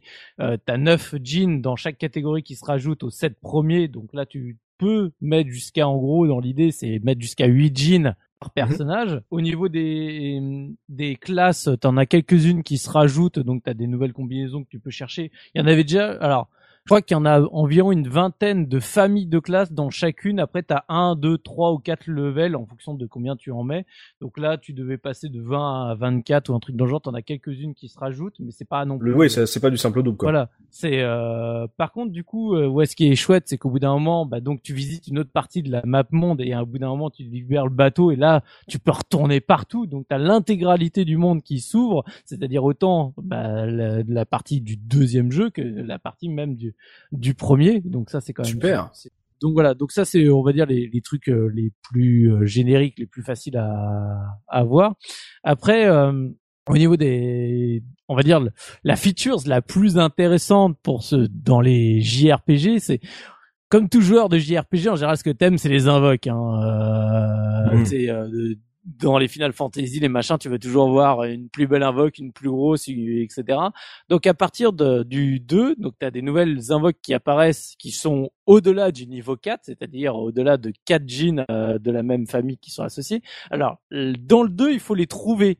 Autant dans le 1, c'est à partir du moment où tu lié 1, 2, 3 ou 4 jeans, ça se fait de manière automatique. Là, faut les trouver en amont. Déjà, un, euh, du coup, tous ceux de cette euh, de la deuxième partie sont bicolores et puis monocolores. Et en plus de, de leur, euh, on va dire de leurs dégâts de base, elles ont tout un effet secondaire, ce que n'ont pas les premières invoques, ceux, du 1. Donc du coup, ça vaut quand même vachement le coup de les chercher, surtout que dès que tu croises, alors au début du jeu, tu ne croises que des, dans les nouvelles invoques, c'est que des justement des niveaux 2, niveau 3, euh, tu sais, bah, finalement, parce que tu commences le jeu quand même, euh, t'es pas, euh, l'équipe elle est pas pétée au départ. Par contre, rapidement, dès que tu commences à choper les premiers niveaux 5, notamment avec Eclipse, qui est le dragon euh, doré que je trouve absolument fantastique à voir son animation, machin et compagnie, là tu fais Ok, alors là maintenant j'en loupe plus aucune et elles sont toutes mais de plus en plus puissantes jusqu'à ce que tu arrives euh, donc dans les dernières, euh, que ce soit Caron ou Iris. Alors je sais même plus combien de jeans il faut pour les invoquer.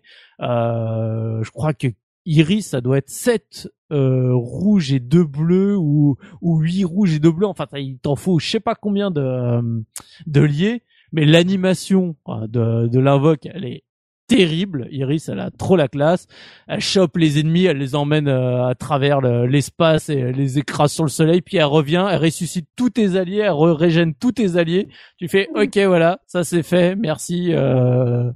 Donc, donc ça, c'est le truc super cool. Et la dernière, on va dire, nouveauté de, de cette, de cette deuxième partie, c'est qu'à un moment, sur une île, tu trouves un forgeron. Et là, tu vas pouvoir commencer à forger des armes avec du matos que les ennemis ont droppé ou que tu as trouvé. Donc, bien sûr, des, du mithril, euh, tout ce genre de d'éléments euh, hyper durs à trouver. Mais Ah où tu, peux faire, tu peux faire des sets d'armes et armures complets euh, qui augmentent tes stats et machin et compagnie. Donc, du coup, ça rajoute tout un truc euh, de farming pour choper enfin euh, tous les éléments qui te manquent. Bien sûr, les taux de drop sont absolument ridicules. Et euh, mais par contre, c'est tellement la classe d'avoir l'ensemble du set euh, d'armure. Euh, je sais pas, de, je me rappelle plus des noms, mais t'as le dragon, t'as machin, t'as mithril, t'as donc voilà, donc c'est des c'est des petits ajouts comme ça qui sont en soi ne changent absolument rien au gameplay, mais qui font super plaisir quoi. Si t'as adhéré euh, au système de combat de la première partie, c'est que du bonheur parce que justement ça te développe, ça t'augmente le nombre de possibilités. Par contre, si tu l'as trouvé déjà assez complexe, euh, ça va pas aller en s'arrangeant en fait avec la deuxième partie. Ouais, mais ça change vraiment pas grand chose. Hein. Je veux dire, à part les- le fait que tu as des invoques qui sont deux couleurs, euh, et au contraire, ça te permet de les invoquer encore plus vite. Alors, comme je disais, parce que surtout pour les personnes qui jouaient monocolore par personnage, là, le fait d'avoir une invoque bicolore, c'est presque, tu dis, oh, bah tiens, euh, finalement, une invoque niveau 5 ou 6, je vais la sortir plus rapidement. C'est, c'est, Ah. C'est pas forcément plus compliqué, c'est juste que ça rajoute d'autres éléments, quoi. C'est, la, la structure est vraiment similaire. Ok. Et elle rajoute de- donc euh, d'un système de craft et donc de farming. Donc euh, pour ceux qui, ont- euh, en fait, ça marche. Ce qui est intéressant avec ce système de craft et de farming, c'est que comme tu dis, à partir du moment où tu peux te balader dans toute la même monde, justement, ça t'invite à te, à voyager, à explorer justement ce, ce système. Donc ça, c'est plutôt intéressant par rapport à, à cette deuxième partie. C'est, c'est bien d'avoir ajouté ça, que ça soit pas juste le même gameplay. Mais en tout cas, je vois en termes de, de game, de gameplay que le système de combat a l'air vraiment être le cœur du jeu, ce qui est très important dans euh, dans un RPG et comme vous avez pas eu l'air de dire contrairement à notre podcast euh, Skies of Arcadia que c'était un problème qui soit très lent et tout visiblement c'est du bon si on aime le RPG c'est c'est pas un problème et il est plutôt euh, pro- profond et et assez bien amené donc c'est un bon point. Ça me donne envie de l'essayer en tout cas euh, de de voir si, si ça peut me plaire parce que quand Soubi en parle quand je vois euh, les critiques le, peu de critiques que vous en avez ça me ça me hype assez euh, assez fortement. Euh, Oxidia avant de, de passer à l'esthétique on, Pimi le disait dans la quatrième de couve il y a du game link on peut faire des duels. Est-ce que c'est un gadget euh, inutile pour dire qu'on peut utiliser le game link que le game link sert à autre chose que pour jouer à Pokémon ou euh, ça peut être sympa? Bah moi j'ai jamais eu l'occasion de tester donc euh, je laisserai plutôt ceux qui ont pu essayer euh, prendre la parole sur cette question-là mais, Mais ça ressemble à quoi en fait? C'est euh, un mode euh, versus juste du combat euh, On peut pas faire l'aventure à deux quoi? non je pense pas je crois que c'est juste euh, effectivement faire un, un combat euh, contre une autre équipe de quatre joueurs il me semble que c'est ça le principe hein. Qui a qui a déjà regardé cette euh, partie Game Link personne J'en ai fait deux fois, j'ai trouvé ça nul à chier. C'est ça, c'est un- c'est juste du combat en fait. Ouais, c'est juste, euh, bah, ça te permet de tester finalement les différentes classes ou autres. Tu vois, tu fais ah bah tiens ça c'est, mais c'est nul. Franchement, mais du coup il faut avoir euh, enfin faut que ton adversaire ait une cartouche aussi Ah parce bah oui. que C'est- nous on- Lui, il a sa team, toi, t'as Voilà. ta team, donc toi, t'es niveau 20 de mémoire, l'autre, il est niveau 45, et puis il t'explose la gueule. Parce que ma, ma sœur et moi, on avait chacune notre sauvegarde, mais sur la même cartouche, donc Ah ça non, non. marche pas. non, non, je crois, de mémoire, ça marche pas, et donc, euh, c'est pour ça que je crois que je te dis, c'est, j'ai dû avoir une fois, euh, quelqu'un qui, euh, sur le 1, j'avais testé, euh, j'avais croisé une autre personne qui avait Golden Sun, je dis, et, sûrement je dis des bêtises, parce que ça remonte, donc en 2002, et, euh, et je dis, j'ai essayé deux fois, mais de mémoire, c'était ça. C'est en gros, t'as ta team, j'ai ma team, mais comme elle est, quoi. Donc euh, voilà, t'as- lui, il était plus levelé que moi, et je me suis Mhm. fait destroy en trois secondes. J'ai fait, ouais, super. C'est une super profondeur de gameplay, quoi. Ouais, ils ont pas équilibré, c'est dommage ça. De... Ils auraient pu faire ça un truc automatique pour euh, si justement tu veux te, te mesurer. Donc on est sur le système de combat en game link de Pokémon, le truc que on a fait deux trois fois pour rigoler et euh, celui qui était le meilleur dans le groupe d'amis euh, a, a dégoûté tout le monde, tous les autres euh, d'y jouer en fait. C'est un peu c'est un peu l'idée. Donc on pouvait pas se partager des jeans, récupérer euh, le- les jeans qu'on n'avait pas chopé quoi. Non. Donc c'est vraiment un duel quoi. Bon, c'est un, peu triste, hein. c'est dommage que ça soit pas plus amené parce que euh, sur ce système de jeans, ça aurait été assez assez cool de le faire. Bon, ils auraient peut-être crié au plagiat, je sais pas. Bon, en tout cas, euh, le jeu en lui-même a l'air assez intéressant. Vous me le vendez comme un truc assez classique, mais un système de combat profond. Euh, moi, c'est un truc qui me plaît, ça me parle. Et puis bon, qui qui n'aime pas dia- dialogues niais dans les petits villages et tout avec une représentation à la Shining Force. Moi, ça me plaît. Bah tiens, on parlait de représentation, on va pouvoir faire un point sur l'esthétique du jeu avec Pimi, euh, graphiquement et techniquement, comment il s'en sort ce jeu sur la, la Game Boy Advance. Ah ben, alors c'est un avis purement personnel, je sais pas si vous serez d'accord avec moi ou pas, mais pour moi c'est l'un des plus beaux jeux en fait de la Game Boy Advance. Euh, il est euh, extrêmement coloré, extrêmement détaillé. Euh, si je peux émettre euh, une ou deux critiques, euh, Objection c'est pour moi, du moins pour le premier, hein, après je ne sais pas comment ça se passe pour le second, mais j'ai trouvé que la carte était assez compliquée à comprendre en fait. Euh, C'était un peu euh, un peu brouillon. euh. Enfin quand tu l'ouvrais, elle m'a pas elle m'a elle m'a pas servi à grand chose pour voir vite fait l'emplacement des euh, des villages quoi. Mais euh, le, le monde il est il est trop, euh, je sais pas je sais pas comment comment dire, mais c'est beaucoup trop brouillon. C'est genre une carte euh, fait genre dessinée à la Tolkien et en fait euh, c'est absolument pas utile euh, pour se repérer. Euh... Un peu, non là c'est un peu, euh, un petit peu, un petit peu extrême, mais si tu veux, euh, il y, a, y a pas mal de détails qui sont pas mis dedans, comme le fait que, je sais plus, pour pour accéder au au sud de la carte, euh, ben si tu peux pas accéder au sud de la carte avant, je crois les les trois quarts du jeu, si mes si mes souvenirs sont bons, mais c'est pas c'est pas forcément indiqué. Enfin, c'est normal que ce soit pas indiqué si tu veux, mais je sais pas je sais pas comment expliquer. C'est pas clairement c'est pas clairement mis. Les chemins ne sont pas clairement ne sont pas clairement mis sur la carte en fait. Après, voilà, c'est, c'est, ça reste, euh, ça reste mon avis personnel. La, la seconde critique que je pourrais émettre, c'est au niveau de, de certains tableaux, en fait. Il y a, il y a, au niveau de la perspective, euh, des fois, euh, c'est pareil, on pourrait, on pourrait penser qu'on est sur un plan, mais pas du tout. C'est, euh, c'est carrément un autre plan où, au niveau d'une colonne que tu dois pousser, tu penses que t'es sur le bon truc, mais tu comprends pas pourquoi ça marche pas, et en fait, t'avais juste encore à pousser d'une case parce que t'avais pas compris qu'il y avait un mur devant. Enfin, voilà, il y a, il y a certains, c'est c'est mineur, hein, parce que oh, vraiment, comme je dis, enfin le, le jeu pour moi est vraiment est vraiment super beau et extrêmement extrêmement bien euh, détaillé. En plus Donc de en termes de Oui. représentation, on n'est pas sur un truc proche du pixel art avec une vue très au-dessus à la Shining Force. Il y a non, plus c'est- un, délire à la peut-être Sword, Sword of, Mana. c'est ce que j'allais Ouais. dire. Ouais, ça ressemble plus à la Sword, à un délire à la Sword of Mana. En plus, euh, avec du goût. avec du coup, je sais pas, je vais peut-être me faire des. Il est très criard Sword of Mana quand même. Je, je n'ai pas fait Sword of Mana, donc Il est, il, il est beau mais il est assez, je, criard, je vois, je vois à peu près à quoi ça ressemble, mais c'est dans la même veine si tu veux, mais euh, Mhm. voilà, je- je- j'ai pas assez d'expérience sur Sword of Mana pour te dire euh, si vraiment, euh, pour moi, ça y ressemble, du moins. Et ce qui est, ce qui est chouette aussi, c'est que ils, ils sont, euh, ils ont, euh, comment dire, fait des petites, euh, des petites animations, en fait, des petites bulles pour voir quand le personnage il est content, il est frustré, il est triste, et ça, ça ajoute vachement euh, bah, de, de de vivant finalement dans, dans ces persos qui sont, qui sont parfois assez difficiles à, enfin, leur, leur façade, leur, leur, leur visage sont assez difficiles à, à animer. Voilà. Mm. Et sur les, les combats, euh, on est sur un truc qui, j'ai l'impression de ce que j'en ai vu, Oui. ça ressemble beaucoup à Shining Force 1, quoi. C'est euh, les héros de dos un peu stylisés. Ouais, euh, ouais, euh, sur la droite, la- j'allais dire peut-être euh, euh, juste esthé- esthétiquement par là, peut-être à la Tales of aussi, euh, Mhm. ça, ça, y, ça, y, ça y ressemble un peu.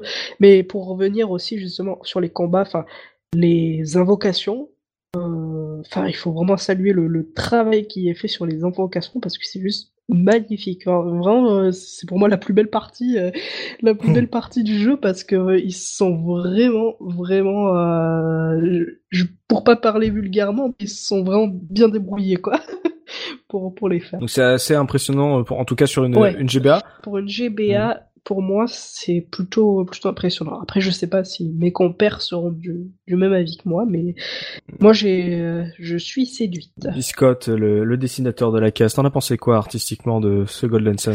Alors pour rebondir sur ce que disait Pimi, euh, c'est vrai que les combats ils sont ils sont magnifiques, ils sont très dynamiques. On a des effets alors de, de fausses caméras puisque euh, la caméra en combat va se placer derrière nos personnages et on va voir les, les ennemis de face. Mhm. Et quand ça va être leur tour de jouer, on va avoir un effet où la caméra va se placer derrière les ennemis par euh, un, juste un déplacement du décor euh, comme si euh, bah, comme si la caméra faisait un, une rotation. un Tout à fait. 180 degrés ouais Mhm.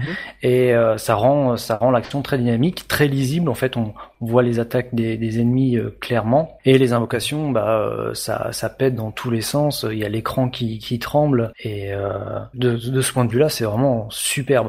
Après euh, sur le bestiaire en lui-même euh, bah des fois je, je le trouve au niveau du design c'est c'est assez limite. Bon j'ai dit tout à l'heure les les jeans c'est vraiment des Pokémon moches. C'est euh, c'est- au niveau design c'est euh, c'est zéro c'est vraiment la, la créature euh, avec des yeux des yeux ronds. Euh, les ennemis en, en eux-mêmes bah on retrouve euh, on retrouve du très classique comme les, les ennemis de base ça va être des gélatineux. Mais euh, un peu un peu étiré en longueur. Enfin c'est ça ressemble pas à grand chose ils ont des animations très très basiques. Euh, je me rappelle euh, d'un ennemi une taupe. Et, Mhm. bah, ils, je sais pas ils étaient à court d'idées. Ils sautillent sur sur place en, en bougeant les, les bras sur les côtés. C'est c'est pas très euh, c'est c'est pas très épique j'ai envie de dire. Et puis souvent ils vont décliner les couleurs des ennemis pour euh, faire un peu plus de, va- de variété sans sans avoir trop de goût tu vas avoir des orang-outans verts mais un vert pastel bah c'est ouais pareil c'est pas c'est pas très glamour mais euh, bah, c'est pas grave en fait un peu t'es resté sur ta fin un peu sur, euh, on va dire le, la, la recherche Bah, graphique. quoi. les, les effets spéciaux des combats, les attaques euh, sauvent le tout en fait. Euh, euh, Hmm. à la limite, t'es content de, de, de leur euh, de les de les frapper parce qu'ils sont, c'est vrai qu'ils sont assez, assez moches. C'est ça, bah oui. Et si, Tapons les moches. je peux me permettre aussi, il faut, euh, il faut aussi saluer euh, le fait que les hum, développeurs ont, ont voulu euh, instaurer des tailles en fait. Tu vois, quand euh, tes personnages sont plus grands que tes ennemis, par exemple. Enfin, ça, ça me fait penser au, au boss de fin, vraiment le tout tout dernier du premier, où tu vois vraiment que le machin il est tellement énorme qu'il sort de l'écran en fait et que tes, tes, tes personnages sont tout petits à côté. Et ça, j'ai trouvé ça, j'ai trouvé ça vraiment bien, bien réussi au niveau. euh, C'est pas mal ça. Mm. Ouais, de, ouais, de ouais. utiliser les perspectives. En plus, Tout on peut le voir un peu sur euh, euh, sur la, la carte quand tu joues justement le côté perspective. Il y a du, on va dire des des hauteurs, des des des vallons, etc. Donc euh, il y a un beau jeu de perspective. En tout cas sur les combats avec le mouvement de caméra. Soubi, euh, toi, ça t'a parlé sur la GBA Tu l'as trouvé euh, convaincant artistiquement, techniquement le Je jeu? le trouvais absolument sublimissime. À Mhm. à l'époque, euh, ça, ça enterrait tout ce qu'il y avait à côté euh, sur euh, console portable et euh, par Game Boy Advance, hein, parce qu'il est sorti relativement tôt hein, dans, dans la vie de la GBA. Mhm. Donc euh, c'était juste magnifique. Euh, je suis d'accord avec Biscotte que le le cara design et le, et le swap color de certains bestiaires euh, bon est, est plus que limite.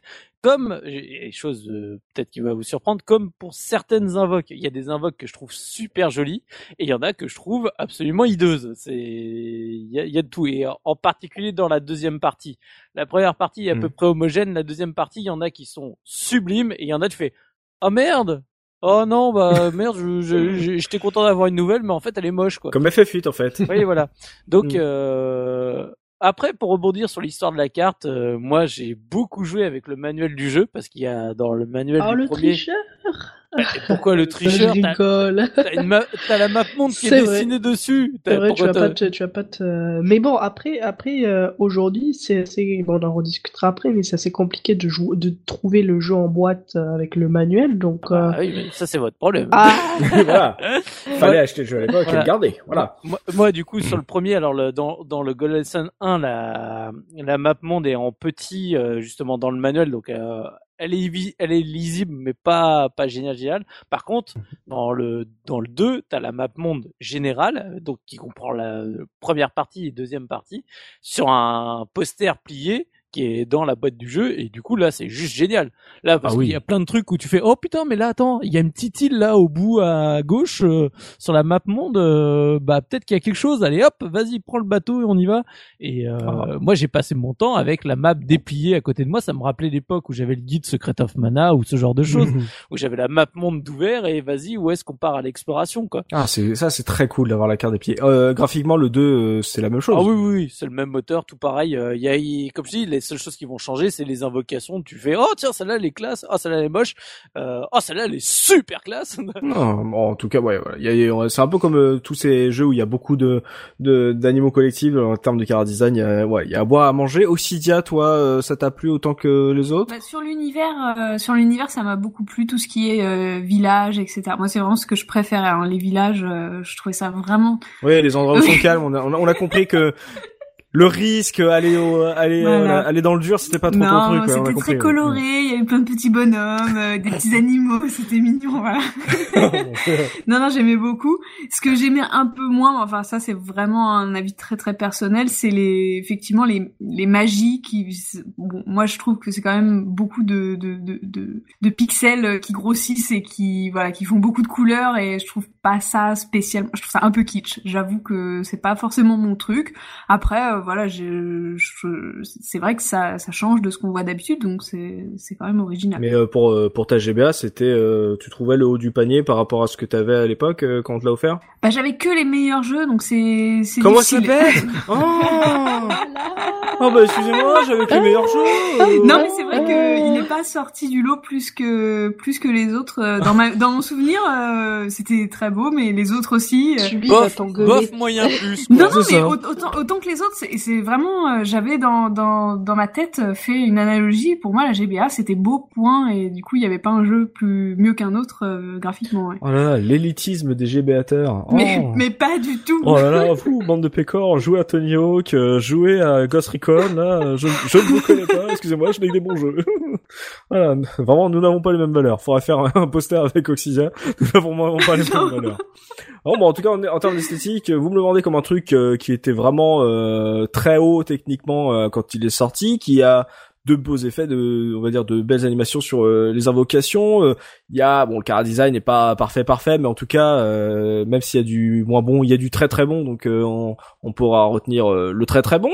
Euh, moi, ça me donne envie de l'essayer, même si j'ai un petit problème avec le cara design des personnages en, en jeu, mais c'est peut-être parce que j'ai pas le fait le jeu à l'époque euh, que ça peut me, me déranger ce côté euh, euh, genre euh, Playmobil euh, sprite là. Ouais, Playmobil en avant l'histoire. Ouais, c'est ça, c'est un truc un peu peut-être euh, sur le coup, je préfère peut-être Sword of Mana pour le les sprites des personnages.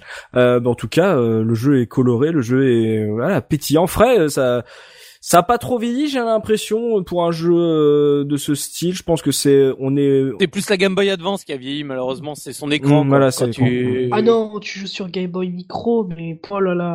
Oui, non, mais- voilà. Oui, sur, euh, moi, je l'ai refait sur DS Lite, euh, c'est Oui, très bon, en gros, il faut un écran Oh. rétroéclairé comme le laisse entendre Soubi. Ouais. Oui, voilà. Oui. C'est ça pour l'apprécier. Mais il a pas l'air d'avoir trop vieilli, donc c'est plutôt un bon point. Je pense qu'en termes de technique, ça a été vraiment assez assez intelligent et ça permet au jeu de voilà de suivre les années. Donc euh, il y aura pas vraiment de, gros problèmes si vous l'avez pas encore fait pour vous l'essayer aujourd'hui. Euh, avant de passer à la revue de presse de Subico, on va faire une petite pause musicale avec un caseur qui avait envie de parler du jeu et qui n'est pas avec nous, qui n'est pas parmi nous. Ah, euh, aujourd'hui, c'est Punky qui va envie de nous parler de la musique de ce Golden Sun. Et donc, je vous laisse en duplex de la cave de Punky qui va nous parler du, du son, de la musique de ce jeu et vous proposer une piste EST. Et nous, on va se retrouver tout de suite après avec la revue de presse de Subiko. À tout de suite. Salut, salut. Alors, pour les musiques de Golden Sun, euh, déjà, je vais vous raconter une petite anecdote. Euh, il se trouve que c'est un des jeux qui m'a fait regretter de ne pas avoir de port euh, de prise casque euh, sur la GBASP puisqu'elle n'en a pas. Et euh, souvent, euh, je jouais à Golden Sun justement. J'arrivais dans un nouveau lieu, une nouvelle ville, un nouveau donjon, et j'étais deg parce que je ne pouvais pas écouter la musique quand je jouais euh, à l'époque euh, dans la cour de récré. Du coup, j'étais un petit peu, euh, un petit peu déçu de pas avoir ce port casque pour pouvoir en profiter seul dans mon coin. euh, sans amis évidemment. Euh, cette musique, elle a été composée par Motoi Sakuraba, euh, qui est donc un compositeur de jeux vidéo assez prolifique, on va le voir. Il a euh, bossé évidemment euh, sur la série des Golden Sun dans son entièreté, 1, 2, 3. Euh, mais il a aussi bossé sur Dark Souls, ce qui est plutôt euh, étonnant. Je savais pas que c'était lui qui avait, euh, qui avait bossé là-dessus. Et, euh, et surtout, en fait, euh, il est connu pour bosser sur les jeux Tri Ace et pour avoir été un des fondateurs de Tri Crescendo, qui prendra un peu la suite de Tri Ace, euh, on va dire, dans les années 2000 avec Baton Kaitos et avec Eternal Sonata, par exemple. Donc c'est beaucoup de musique de RPG, parce que pour Tri Ace, il a fait du Tales of, du Star Ocean, etc., du Valkyrie Profile. Il a fait beaucoup de choses concernant le RPG et ce qui est intéressant, c'est que c'est toujours des RPG qui sont très accessibles tout comme sa musique, euh, puisque sa musique, je la trouve euh, vraiment euh, très parlante. On comprend tout de suite qu'on est dans un village, on comprend tout de suite que c'est un combat important, etc. avec avec les différentes musiques qu'il propose dans ce Golden Sun. Euh, pour la sélection, moi je vous ai fait un truc un peu classique parce que c'est des musiques qu'on entend souvent dans le jeu et qui restent en tête. Donc ça sera évidemment la musique des combats, euh, mais aussi euh, la musique de, la de la map monde, de la world map sur laquelle on va se balader pas mal à la recherche de secrets et notamment de jeans cachés puisqu'on a dû vous en parler. Donc voilà, je vous laisse écouter ça et je vous laisse avec les copains de la case.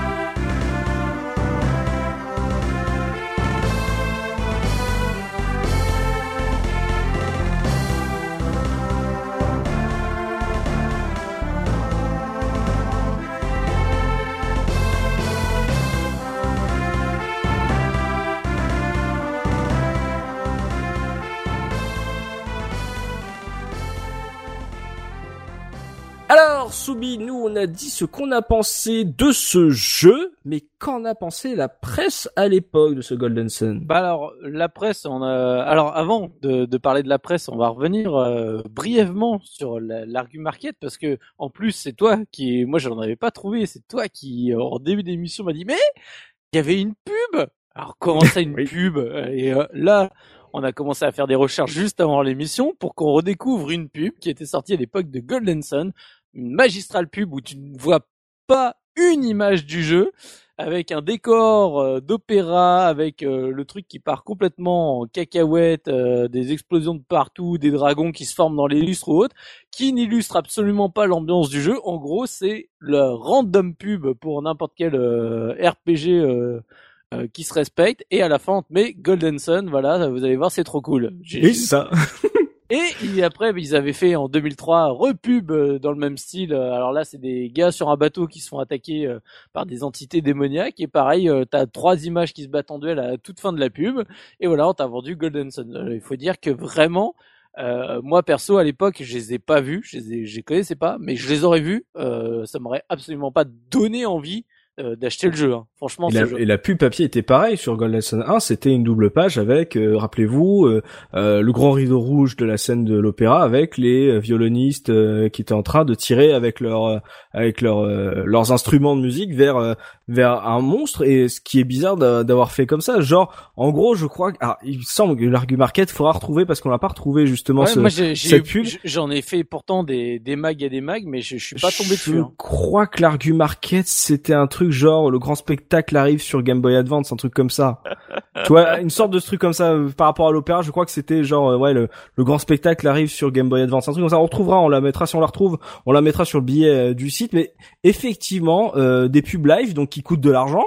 Euh, pour te vendre un jeu qui qu'on ne te montre pas. Alors est-ce que c'est l'époque 2000 qui fait que euh, on savait pas encore comment vendre visuellement un jeu portable parce que si on avait zoomé sur votre sur le jeu pour passer dans votre télé, les gens auraient trouvé ça moche. Donc euh, on n'était pas encore à l'époque euh, de la DS donc peut-être qu'ils savaient pas encore comment le vendre. Donc quitte à le vendre autant pas le montrer le jeu. Pourquoi pas? Donc ouais un, un bel argument market à l'opéra. Donc il a rien à voir avec le jeu. Et du coup euh, voilà, la presse, les tests, est-ce qu'ils voilà, est-ce qu'ils ont été enthousiastes enthousiastes à propos de ce jeu? Alors, bah, d'abord, je vais revenir donc sur les notes euh, qu'on retrouve donc chez Game Ranking et chez Metacritic. Alors, euh, j'ai essayé de traiter un peu euh, de manière équivalente les deux parties, puisque comme j'ai dit, pour moi, le Mhm. Golden Sun c'est un tout. Donc euh, sur Game Ranking, Golden Sun euh, première partie est à 89,10%, le 2 est à 87,21%. Chez Metacritic, on est un peu plus haut, on est à 91% pour euh, Golden Sun 1 et à 86% pour Golden Sun 2. Donc on a toujours euh, le 2 qui est légèrement euh, en- inférieur, mais ce qui est en général assez attendu parce que les Sur jeux une qui suite, sont- ouais. ouais, qui sont vraiment une partie 2, c'est-à-dire qui, au niveau du gameplay, de tout ça, il n'y a aucune vraie euh, évolution. Euh, en général, les jeux sont toujours euh, moins bien notés. Après, donc, euh, bah, chez nous, ce que j'ai réussi à retrouver, donc on va avoir un test chez Console Plus euh, pour le 1 qui est noté à 90%, le 2 a été noté à 93%.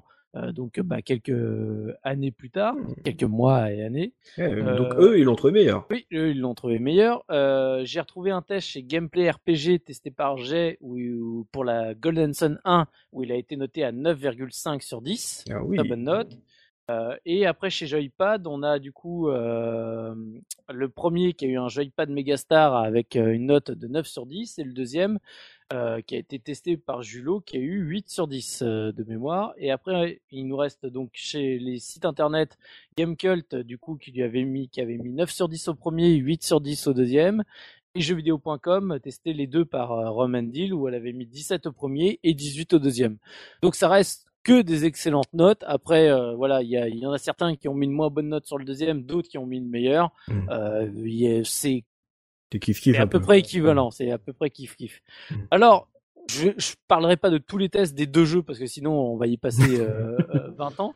Alors, sur le test, le premier test de chez Console Plus, version donc euh, en import US, euh, testé par Kael, je- j'en parle parce que je l'ai trouvé très rigolo à lire. C'est test donc déjà on est sur la GBA. En général, euh, c'est des tests qui sont très courts, hein. une page grand max, on en parle, euh, on- n'en dit pas plus. Mm. Mais alors, lisez-le.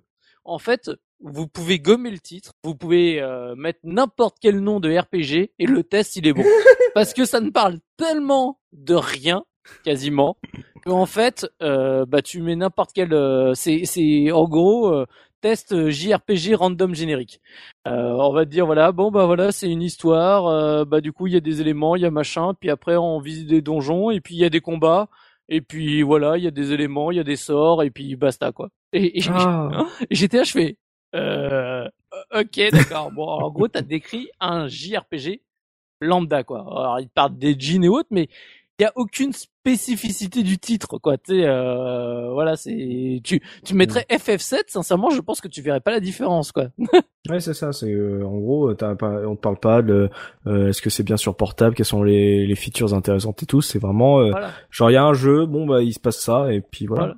Donc, euh, donc on te raconte l'histoire, il y a un problème, machin. euh, mais même l'histoire, c'est pas dans le détail, hein, c'est vraiment euh, juste, euh, voilà, euh, vous avez une première étape, il y a eu un, un problème dans votre village et puis vous partez à l'aventure, quoi.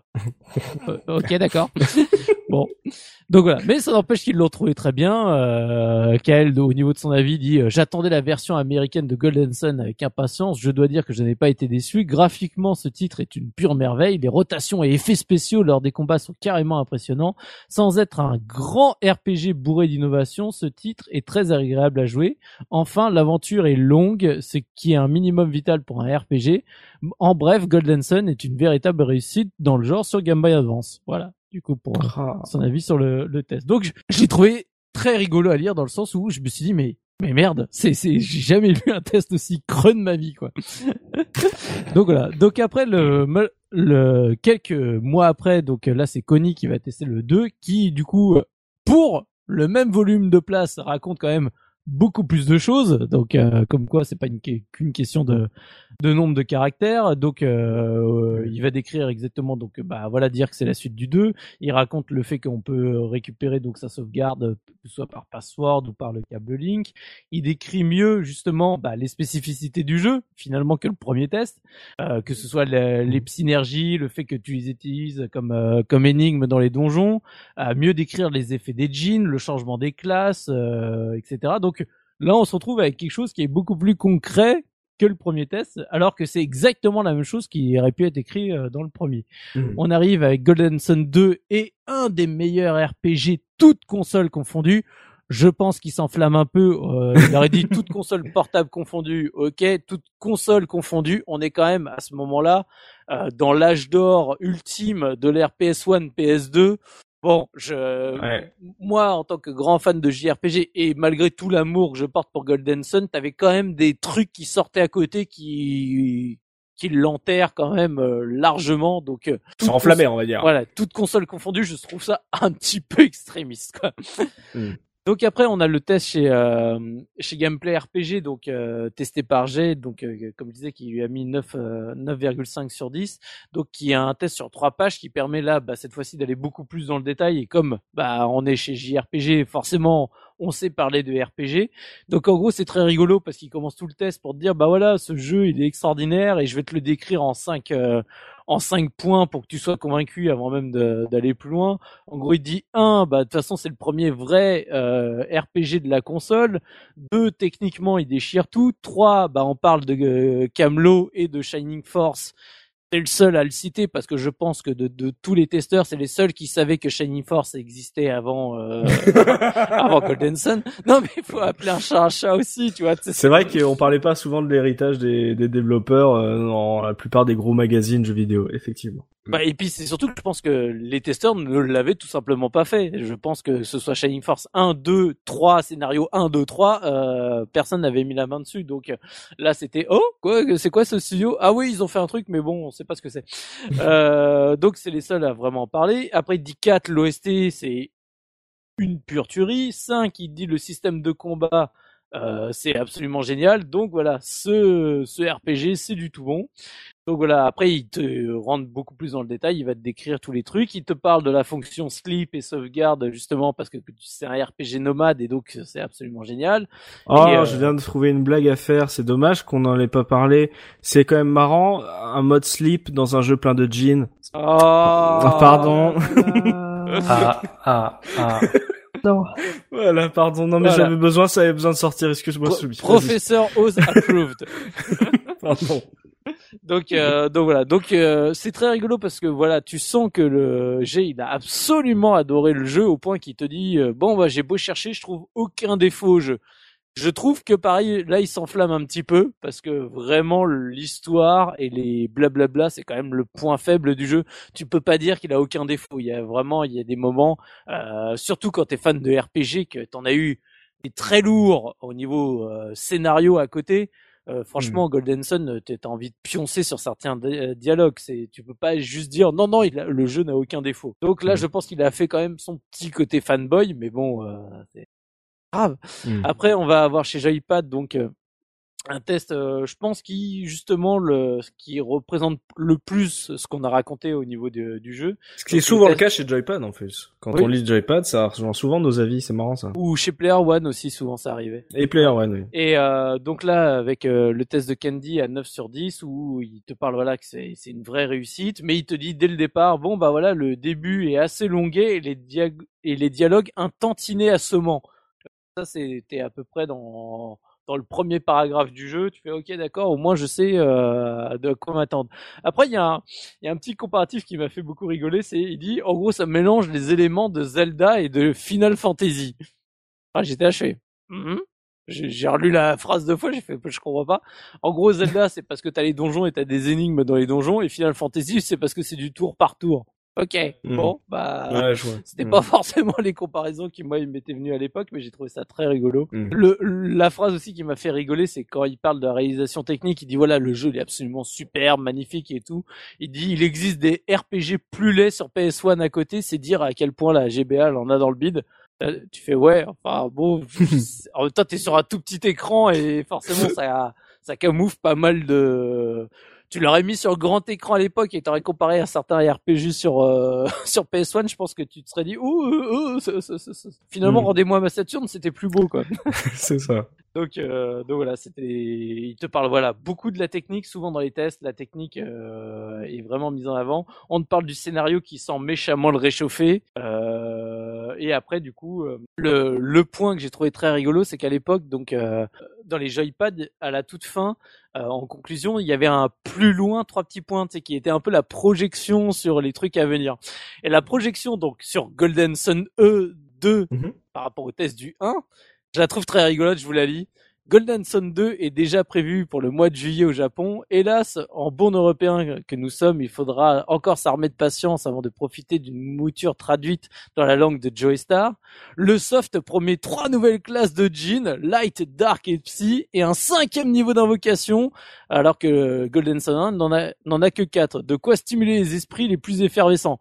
Bon bah pas de bol en fait finalement ça y a rien de tout enfin pas en tout cas pas du tout de cette façon-là quoi il y a aucun nouveau jean euh, en, en termes de classe ou autre Mm. donc c'est c'est c'est les moments où c'est rigolo parce que tu sens que c'est les développeurs qui en disant voilà on va faire une partie 2 on va quand même essayer d'émoustiller la presse ou autre en disant on va rajouter ça ça ça et ça puis en fait euh, non de toute façon ils avaient pas le temps donc euh, et ça les fout trop le dawa Mm. donc euh, finalement euh, c'était juste euh, presque pour euh, faire euh, Une promesse. c'est quoi. patient, voilà la, la vieille promesse, mais où tu sais que c'est pas tenable, mais c'est pas grave, euh, on la met quand même. Donc j'ai trouvé Ah, ça c'est très, j'ai trouvé ça très rigolo en le relisant. Mm. Euh, le test de Golden Sun 2, je, re- je reviens pas dessus, donc voilà, c'est, on est de nouveau sur le fait que bah voilà, c'est Julo qui le teste. Pour lui, ça tient plus de la donne que que, que d'une vraie suite, mais ça offre vraiment de- des choses qui sont extrêmement intéressantes. Et après, donc pareil, je vais passer très vite sur les tests au niveau de, de internet de Gamecult. Euh, ce que j'adore, c'est le titre du, du test pour le premier Golden Sun. C'est Golden Sun du neuf au bon goût de vieux. Mm. Et je trouve que ça résume tellement le jeu parce que c'est vrai que Golden Sun, c'est ça. C'est-à-dire que au moment où il est sorti, c'est, tu sens que c'est de tout ce qu'il y a de plus générique dans tous les JRPG qui sont sortis jusqu'à présent. T'avais vraiment l'impression de retourner à un, un JRPG de l'ère 16 bits, quoi. Mais en même temps, il est super cool. Donc, euh, du coup, c'est voilà, c'est, je trouve que le titre résume parfaitement. Mhm. Et donc voilà, et donc il avait eu un 9 sur 10, ce qui est une excellente note euh, chez Gamecult. Et pareil après, du coup, avec le test donc euh, du deuxième où il a eu 8 sur 10. Et là, je voulais la conclusion, c'est de trouver un RPG portable plus efficace que Golden Sun, l'âge perdu, avec une durée de vie doublée, un sentiment de liberté accru et des musiques entraînantes. Ce nouvel opus, euh, ce nouvel épisode conclut impeccablement la série. L'alchimie entre les petits puzzles à Zelda et le RPG traditionnel fonctionne toujours, en dépit d'un scénario et des personnages trôniers pour être vraiment attachants. Certains argueront sans doute que le titre de Camelot laisse parfois trop de liberté jusqu'à devenir déstabilisant, mais pour une fois qu'un jeu de rôle moderne ne nous prend pas par la main pour nous faire traverser la rue, on apprécie l'effort. Même s'il reste trop classique pour s'imposer comme l'une des références absolues dans le genre, Golden Sun l'âge perdu figure sans problème parmi les meilleurs jeux de rôle disponibles sur Game Boy Advance. Donc voilà. Et c'est vrai que ça, c'est un truc qu'on n'a pas parlé. Euh, Golden Sun, et en particulier le 2, au moment où, comme je disais, t'as la map monde qui se libère, euh, c'est vrai que t'es pas, euh, t'as pas quelqu'un qui te prend par la main pour dire, hé, hé, tu sais, il faut que t'ailles là-bas, quoi. C'est, il y a vraiment des moments où tu te retrouves un peu euh, à l'ancienne, où bah vas-y, débrouille-toi, euh, cherche, euh, cherche dans chaque, euh, dans chaque village ce que tu dois faire pour continuer euh, à vivre ton aventure. Donc euh, je comprends que c'est pu en déconcerter certains à l'époque euh, où les RPG avaient commencé déjà à, à tracer la ligne du euh, voilà on, on te guide sur l'ensemble de, de la ligne. Final Fantasy X n'avait pas de map monde. Oui, C'est vrai. Donc euh, c'était bien d'avoir ce, ce sentiment de, de liberté. euh, Ça pouvait être. Ouais, j'a- j'adore leur phrase euh, du neuf avec du vieux là. De- Du neuf au bon goût de Bon vieux. goût de vieux, du neuf au bon goût de vieux, comme un bon fromage. Ouais, donc euh, des, en tout cas, euh, très bien accueilli en France et, et dans le monde, euh, et euh, en tout pas l'air d'avoir de grosses différences de notes entre la première partie et la deuxième partie. Des fois, c'est un peu plus en dessous, des fois un peu plus au-dessus. Donc, euh, c'est assez équilibré et euh, tout le monde a apprécié, euh, en tout cas, le dit comme étant un des meilleurs RPG euh, de la GBA. Donc, euh, c'est vraiment une, une valeur sûre pour la pour la console, en tout cas. Et si on aime les RPG, c'est vraiment un épisode, un- une série à faire, en tout cas un duo à faire. On commencez par le 1 et si vous arri- si vous arrivez à dépasser le boss final, normalement la fin devrait vous donner envie de vous lancer dans le 2 et la- le 2 a l'air de tout aussi euh, bonne qualité. C'est tout pour la revue de presse Soubi C'est tout bon. Bon, on va passer aux anecdotes avec Oxidia, histoire de voir si on a oublié des petites choses un peu croustillantes sur ce jeu, Oxy. Oui, oui, oui. Alors j'en ai une, euh, j'en ai une géniale. Euh, c'est marrant parce que Biscotte disait au tout début du podcast, euh, di- disait, euh, on vous demande euh, si oui ou non vous voulez sauver le monde et ça n'a aucune importance. Eh ben, figurez-vous que si, puisque euh, en fait après avoir terminé le premier donjon, vous avez une espèce de scène où euh, vous avez les grands sages du village qui sont là, puis on vous explique un petit peu les, les enjeux du scénario, et on vous dit que vous êtes le seul espoir de l'humanité, et euh, la question arrive, est-ce que vous voulez bien accepter la responsabilité de sauver le monde? Et là vous avez le choix entre oui ou non. Eh bien, figurez-vous que si vous répondez non et que vous sortez du village, le jeu se termine. Oh, c'est Voilà. trop Il y a, bien. Il y a le- un petit carton qui vous dit que le monde sombre euh, peu à peu dans la destruction et voilà, vous avez le choix entre revenir à l'écran d'accueil ou euh, revenir à la scène précédant justement euh, ce choix-là. Voilà. Donc Mais il, est su- il était super court ce Ouais. jeu là. Bon, on m'a demandé si je voulais sauver le monde, j'ai dit non. Enfin, alors, je vous- je c'est vous nul. rassure, c'est pas cette fin-là euh, qui compte pour le speedrun quand même parce que ce serait dommage. ça serait trop simple. Euh, Il y en a une autre comme ça. Alors c'était la grande époque où il y avait euh, des magazines qui se vendaient avec des, des codes à taper sur les boutons de sa Game Boy ou de sa Game Boy Advance euh, pour euh, débloquer des choses secrètes. Il y en a un petit peu sur euh, sur ce jeu-là. Par exemple, euh, quand vous êtes sur euh, l'écran qui vous permet de renommer les personnages, donc au tout tout début du jeu, si vous faites trois fois select, vous avez la possibilité de renommer le donc le troisième personnage, un, un des, un des personnages principaux que vous pouvez pas donc que vous pouvez pas renommer normalement. Et si vous faites une manip supplémentaire, donc à chaque fois euh, vous faites la manip et c'est récompensé par un petit bruit qui vous indique que vous avez bien réussi, vous avez la possibilité de choisir euh, de renommer trois autres personnages qui sont des, des personnages non joueurs. Euh, donc la manip, je vous la fais. euh, si, si vous avez un papier, vous pouvez noter tout de suite. C'est au bas. Attendez, attendez, attendez, attendez. Prenez vos crayons, voilà, prenez un papier à crayon. Là, tu les prends, tu les prends de Voilà. court, là, attends, euh, Voilà. ils étaient en train de faire la vaisselle, ils sont en voiture. Mais justement, je on va pas avoir d'accident, voilà. Au bas. Alors c'est au bas, au bas, gauche, droite, gauche, droite, au bas, bas, au droite, bas, gauche, au select. Ok, je suis. Voilà. Alors, les mecs Le- te commencent le Konami Ah, Code non, et après plus, ils te partent, euh, En plus, je me suis. Blablabla. Voilà, ça va être parfait. Ah bah bravo, ah bah bravo, vive la France. Voilà, super. Alors bravo. C'était le code d'Oxidia. Voilà. Non, non, mais c'est le genre de code, euh, c'est toujours sympa parce que c'est le genre de truc Oui. qu'on avait que dans les magazines en fait. C'était le seul moyen de les connaître euh, ces, ces petits, Mm. euh, ces petites astuces là. Euh, on a parlé déjà Ouais. bon, euh, du, du, du système euh, pour euh, transférer sa sauvegarde euh, d'une d'une cartouche à l'autre, donc je vais pas revenir dessus. Je vais juste euh, terminer bah, avec les, les petits speedruns qui existent euh, sur le jeu. Ouais. Euh, alors il y a deux manières différentes de finir le jeu. Euh, Il y en a une qui est le speedrun avec le jeu, ce qui considère euh, terminer à 100%. En fait, ce qu'ils appellent 100%, c'est le fait d'avoir euh, tous les jeans.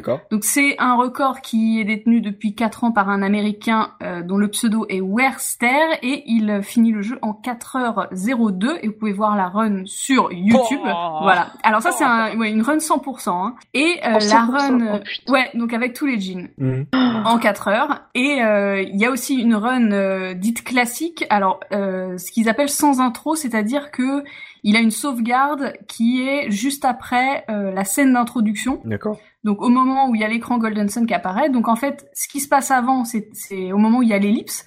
Ce qui, se- ce qui se passe avant, on considère que ça prend 40 minutes au minimum. L'intro fait 40 minutes. Voilà. Voilà. Et euh, on additionne ça au temps qui est fait euh, ensuite et euh, c'est euh, sans avoir tous les jeans. Donc c'est un record qui fait sans intro 2h41 et 27 secondes. Donc quand on ajoute l'intro de 40 minutes, ça fait un temps à 3h20 et c'est un record détenu euh, par un certain Plexa et c'est un record qui date de 2017 euh, qui a été fait Oh. euh, sur euh, sur Twitch qui est disponible sur Twitch et sur YouTube aussi que vous que vous pouvez voir euh, très facilement. Ouais, le, le runner euh, 100%, il est pas si loin que ça hein, euh, du Il classique. est pas hein. si loin, ouais, ouais. La vache Impressionnant. Ah ouais, donc euh, ouais, là c'est, on parlait de 100 heures, bah c'est un jeu facile les gars, ça c'est en 4, là qu'est-ce que vous me racontez? Ah la vache, ouais sacré truc. Non mais voilà, ça, peut se faire, euh, ça peut se faire rapidement avec euh, un peu de dextérité. Ah, avec un peu de dextérité, merci Oxidia. merci Oxidia pour la a une nuance. solution sur les genoux. C'est ça, Voilà. moi je vais dire, ouais, jeu, bon, je vais dire non, voilà, voilà, j'ai fini, 40 minutes, voilà, on est bien. Ça, avec quelques heures, ça suffise. Donc euh, c'est tout pour les anecdotes. Ce sera tout pour les anecdotes. Bon bah si vous avez retenu le code, essayez-le. Hein, et puis si ça ne marche pas, vous savez à qui vous plaindre. Euh, on va pouvoir Tout parler pognon maintenant avec Biscotte qui va nous dire combien ça coûte si on a envie de se refaire le jeu aujourd'hui. Eh bien, je vais demander à l'ami Bimous euh, de me donner un prix pour une boîte complète euh, du jeu, euh, donc avec euh, avec le manuel. hein, D'après toi, tu mettrais combien Le premier Oui, le premier, oui. Ok. Euh... Moi, je mettrais combien Ouais. euh... pff, Allez, je dirais... Allez, allez. Euh... 40 euros, c'est la dernière fois que j'ai vu. euh. Oui, bah c'est c'est à Ouais. peu près ça. On est aux alentours en moyenne de, de 50 euros. On va on va descendre Mais c'est cher Ouais, j'avoue. pour euh, pour une version complète. Après, pour une version en loose, donc juste la cartouche, euh, on va la trouver assez facilement entre 10 et, et 20 euros. Ouais, ça reste quand même, euh, ouais. Ça reste cher, hein, ouais, ouais. Ouais. Et Voilà, euh, c'est en, en loose, c'est quand même, un- c'est une petite cartouche microscopique en plastique là. euh. Oh là là, donc pas de manuel, donc pas la carte. Oh là là là là. Ouais, c'est- c'est- je trouve ça cher. Alors, euh, si, si vous êtes radin, si vous êtes euh, Oui. pour le, le démat, euh, vous allez pouvoir trouver une version sur euh, l'eShop. D'accord. Oui. Donc, euh, ça sera jouable sur Wii U et euh, sur euh, des 3DS, si je dis pas de bêtises. Euh, par contre, euh, donc le jeu est à 6,99€, Ah quand même. plus accessible. Par contre, c'est qu'une version anglaise, il n'y a pas la version française. Oh non, mais non. Ah mais ça, ça, eh, ça, ça commence à m'énerver hein, quand on parle des versions des maths. Ah, ça, Ça commence, commence à chauffer, hein, la moutarde monte, hein, mais euh, vraiment Ah. quand on parle des versions des maths et tout et qu'on voit que euh, une version française existait et que nous, voilà, parce que bon, on va pas trop se faire chier, c'est du démat. Bon bah vous mettre la version anglaise. Je trouve ça d'une tristesse. Oh là là, c'est triste, c'est triste. Ouais, donc euh, si vous si vous voulez jouer en français, euh, ça va être vraiment sur euh, en dur qu'il faut l'avoir. Il y a pas eu de de version euh, des deux parties en une? Non, Non. J'en ai pas trouvé. non, non. non. Ouais. Ça aurait été cool, ça, les gars. Hein Mhm. bon, maintenant que je l'ai dit, évidemment, ça va sortir dans l'année, hein, parce que euh, effet à la case rétro, hein, euh, on sent les trucs venir, mais effectivement, ça aurait été pas mal un bundle, quoi, un bon coffret collector, d'avoir le les deux. Ah, c'est dommage. Donc, euh, version française en boîte uniquement et en loose, euh, enfin, en en démat, c'est euh, ouais, on est euh, proche de du 7 euros, quoi. Ouais. Ah, et, c'est- il, est, il est jamais ressorti autre part. Il n'y a pas eu un jeu, une version sur euh, euh, peut-être euh, Wii, je sais pas, ou GameCube, je sais pas. Euh, c'est vraiment que sur GBA. Euh, ouais, ouais, ouais. Même pas une sortie sur 3DS, genre une compile et tout. Ça, ça aurait été bien, ça. Ouais, ça aurait été Ah, bien, n'est-ce ouais. pas Ah, ah. Et le deuxième, il cote à combien euh, pour ma curiosité personnelle là, Je crois qu'il coûte moins cher. Euh, Non. il est à Si, peu, près si. dans, à peu près dans les mêmes prix, euh, voire un, un peu moins cher, mais euh, c'est c'est kiff kiff. Hein, c'est pas. Oh, je suis déçu. euh. je suis déçu, je voulais en vendre. Je voulais m'acheter un bateau. et est-ce que tu nous as un prix de l'escroc, Biscotte? Oh oui, bien sûr. Alors j'ai trouvé, euh, Ah bah. j'ai trouvé un vendeur sur euh, Presse Ministère. Euh, Ah bah oui, ça commence bien. Il a une boutique, mais qui est à mourir de rire parce qu'il a des prix mais complètement pétés. Euh, j'ai j'ai noté euh, une Nintendo Wii euh, Collector parce qu'elle est noire à 799 euros Oh là là What? là là là. Et euh, donc une euh, un, un Golden Sun donc premier du nom euh, avec le blister officiel. Ah, s'oublie ça. Ah sous 1000 blister, euros. blister officiel d'après lui à 349,90 euros. Ah, ça va, ça va. Alors ça, ce qui est ce qui est assez marrant, c'est Une que- broutille, une broutille, une broutille. ce qui est assez marrant, c'est qu'il le vend depuis euh, 2012. Eh bah oui, hein. Bizarrement. Euh, il est pas parti hein, depuis le temps. Non mais c'est encore Et pire, c'est encore pire, ça fait depuis 2012 qu'il met ce prix. Non non non non parce que en 2012, Quoi il était à 99 euros. Ah, j'ai Et- Ah, il l'a fait monter. Et ce qui est marrant, c'est c'est de voir les, les commentaires des gens qui disent mais pourquoi ça a augmenté Et hop, après fin 2012, c'était 149 euros. Et euh, petit à petit, comme ça, il grappille, mais c'est il, le- le vend toujours pas. Ah, c'est génial. Il fait, ah bah attends, ça ne prend que de la valeur. Donc, euh, effectivement, les années passant, oui, mais personne ne te l'achète, là! Ah, c'est beau, ça. Ah, les, co- les codes de Golden Sun sont en train d'exploser. J'ai vu des prix sur Price Minister. Ouh. Ah, je sais combien le vendre en brocante maintenant. hein. Écoutez, euh, j'ai vu les prix sur le bon coin, monsieur. Excusez-moi, euh, je ne peux pas vous céder ce Golden Sun à moins de 500 euros. Voilà. Ah, formidable. Ah, en fait, c'est ça qui est dommage avec ce jeu, c'est que il a exclusif à une plateforme. Et à part la version des, on va dire, des maths sur l'eShop, c'est dommage qu'il n'y ait pas eu une compile qui réunit les deux, les deux, les deux histoires, les deux scénarios, euh, et que ça soit pas ressorti aussi sur 3DS, même en, en un jeu pas, enfin par jeu quoi. C'est, dommage. Donc du coup, euh, si vous voyez en brocante, euh, pas trop cher, moins de 10 euros, vous savez déjà que vous faites une affaire, puisque les prix sur le net sont déjà assez élevés là. Euh, c'est quoi C'est, C'est à peu près 50 euros en boîte euh, complète? Si on le veut y jouer en français, c'est quand même euh, une somme. Hein Moyenne 50 euros, ouais. Ouais, ça fait quand même une somme si on veut, euh, voilà, si on veut avoir le jeu euh, pour y jouer sur sa console, là, sur sa SP ou, sa- ou sur sa micro, euh, ça commence à faire un petit investissement. Donc si vous l'avez, surtout ne le perdez pas. Bon bah c'est euh, sur ce prix incroyable là, on salue ce vendeur Price Minister. S'il nous écoute, euh, il s'est reconnu certainement parce que des Winoirs à ce prix, il doit pas y en avoir des masses sur Price Minister. Donc on te fait un joli coucou et n'hésite pas à nous expliquer pourquoi tu vends ton jeu aussi cher, mon ami. Euh, c'est là-dessus que va se terminer ce podcast consacré à Golden Sun et vous pouvez bien sûr poursuivre la discussion avec nous dans les commentaires sur la case rétro.fr. On vous y attend. Si vous avez jamais fait le jeu, que vous avez des questions qui n'ont pas eu de réponse, n'hésitez pas à nous voilà ajouter des questions sur le commentaire sur le site histoire qu'on vous réponde, qu'on voilà qu'on affine un peu euh, nos avis, qu'on vous donne euh, des infos supplémentaires par rapport à notre propre ressenti. Merci à tous de nous avoir suivis. On espère qu'on vous a fait passer un bon moment en notre compagnie, qu'on aura su euh, faire ressurgir de vieux souvenirs chez vous et que certains auront sorti leur Histoire de se refaire une petite partie, histoire de finir le jeu pour voir si ça vaut le coup de se faire le deuxième, la deuxième partie, le deuxième scénario, l'âge perdu.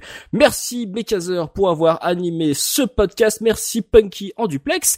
On se donne rendez-vous dans 15 jours pour un nouveau podcast de la case rétro. D'ici là, n'hésitez pas à vous abonner à notre chaîne iTunes pour ne pas rater nos prochaines émissions. Et si vous avez apprécié ce podcast, pensez à nous laisser un petit mot. Ça nous fait toujours plaisir sur iTunes. Voilà, une petite note. N'hésitez pas. On lit tout ce que vous nous envoyez. Et d'ici là, n'oubliez pas notre slogan, évidemment. Le rétro gaming est l'avenir des consoles next gen. salut. Salut, salut. salut. salut.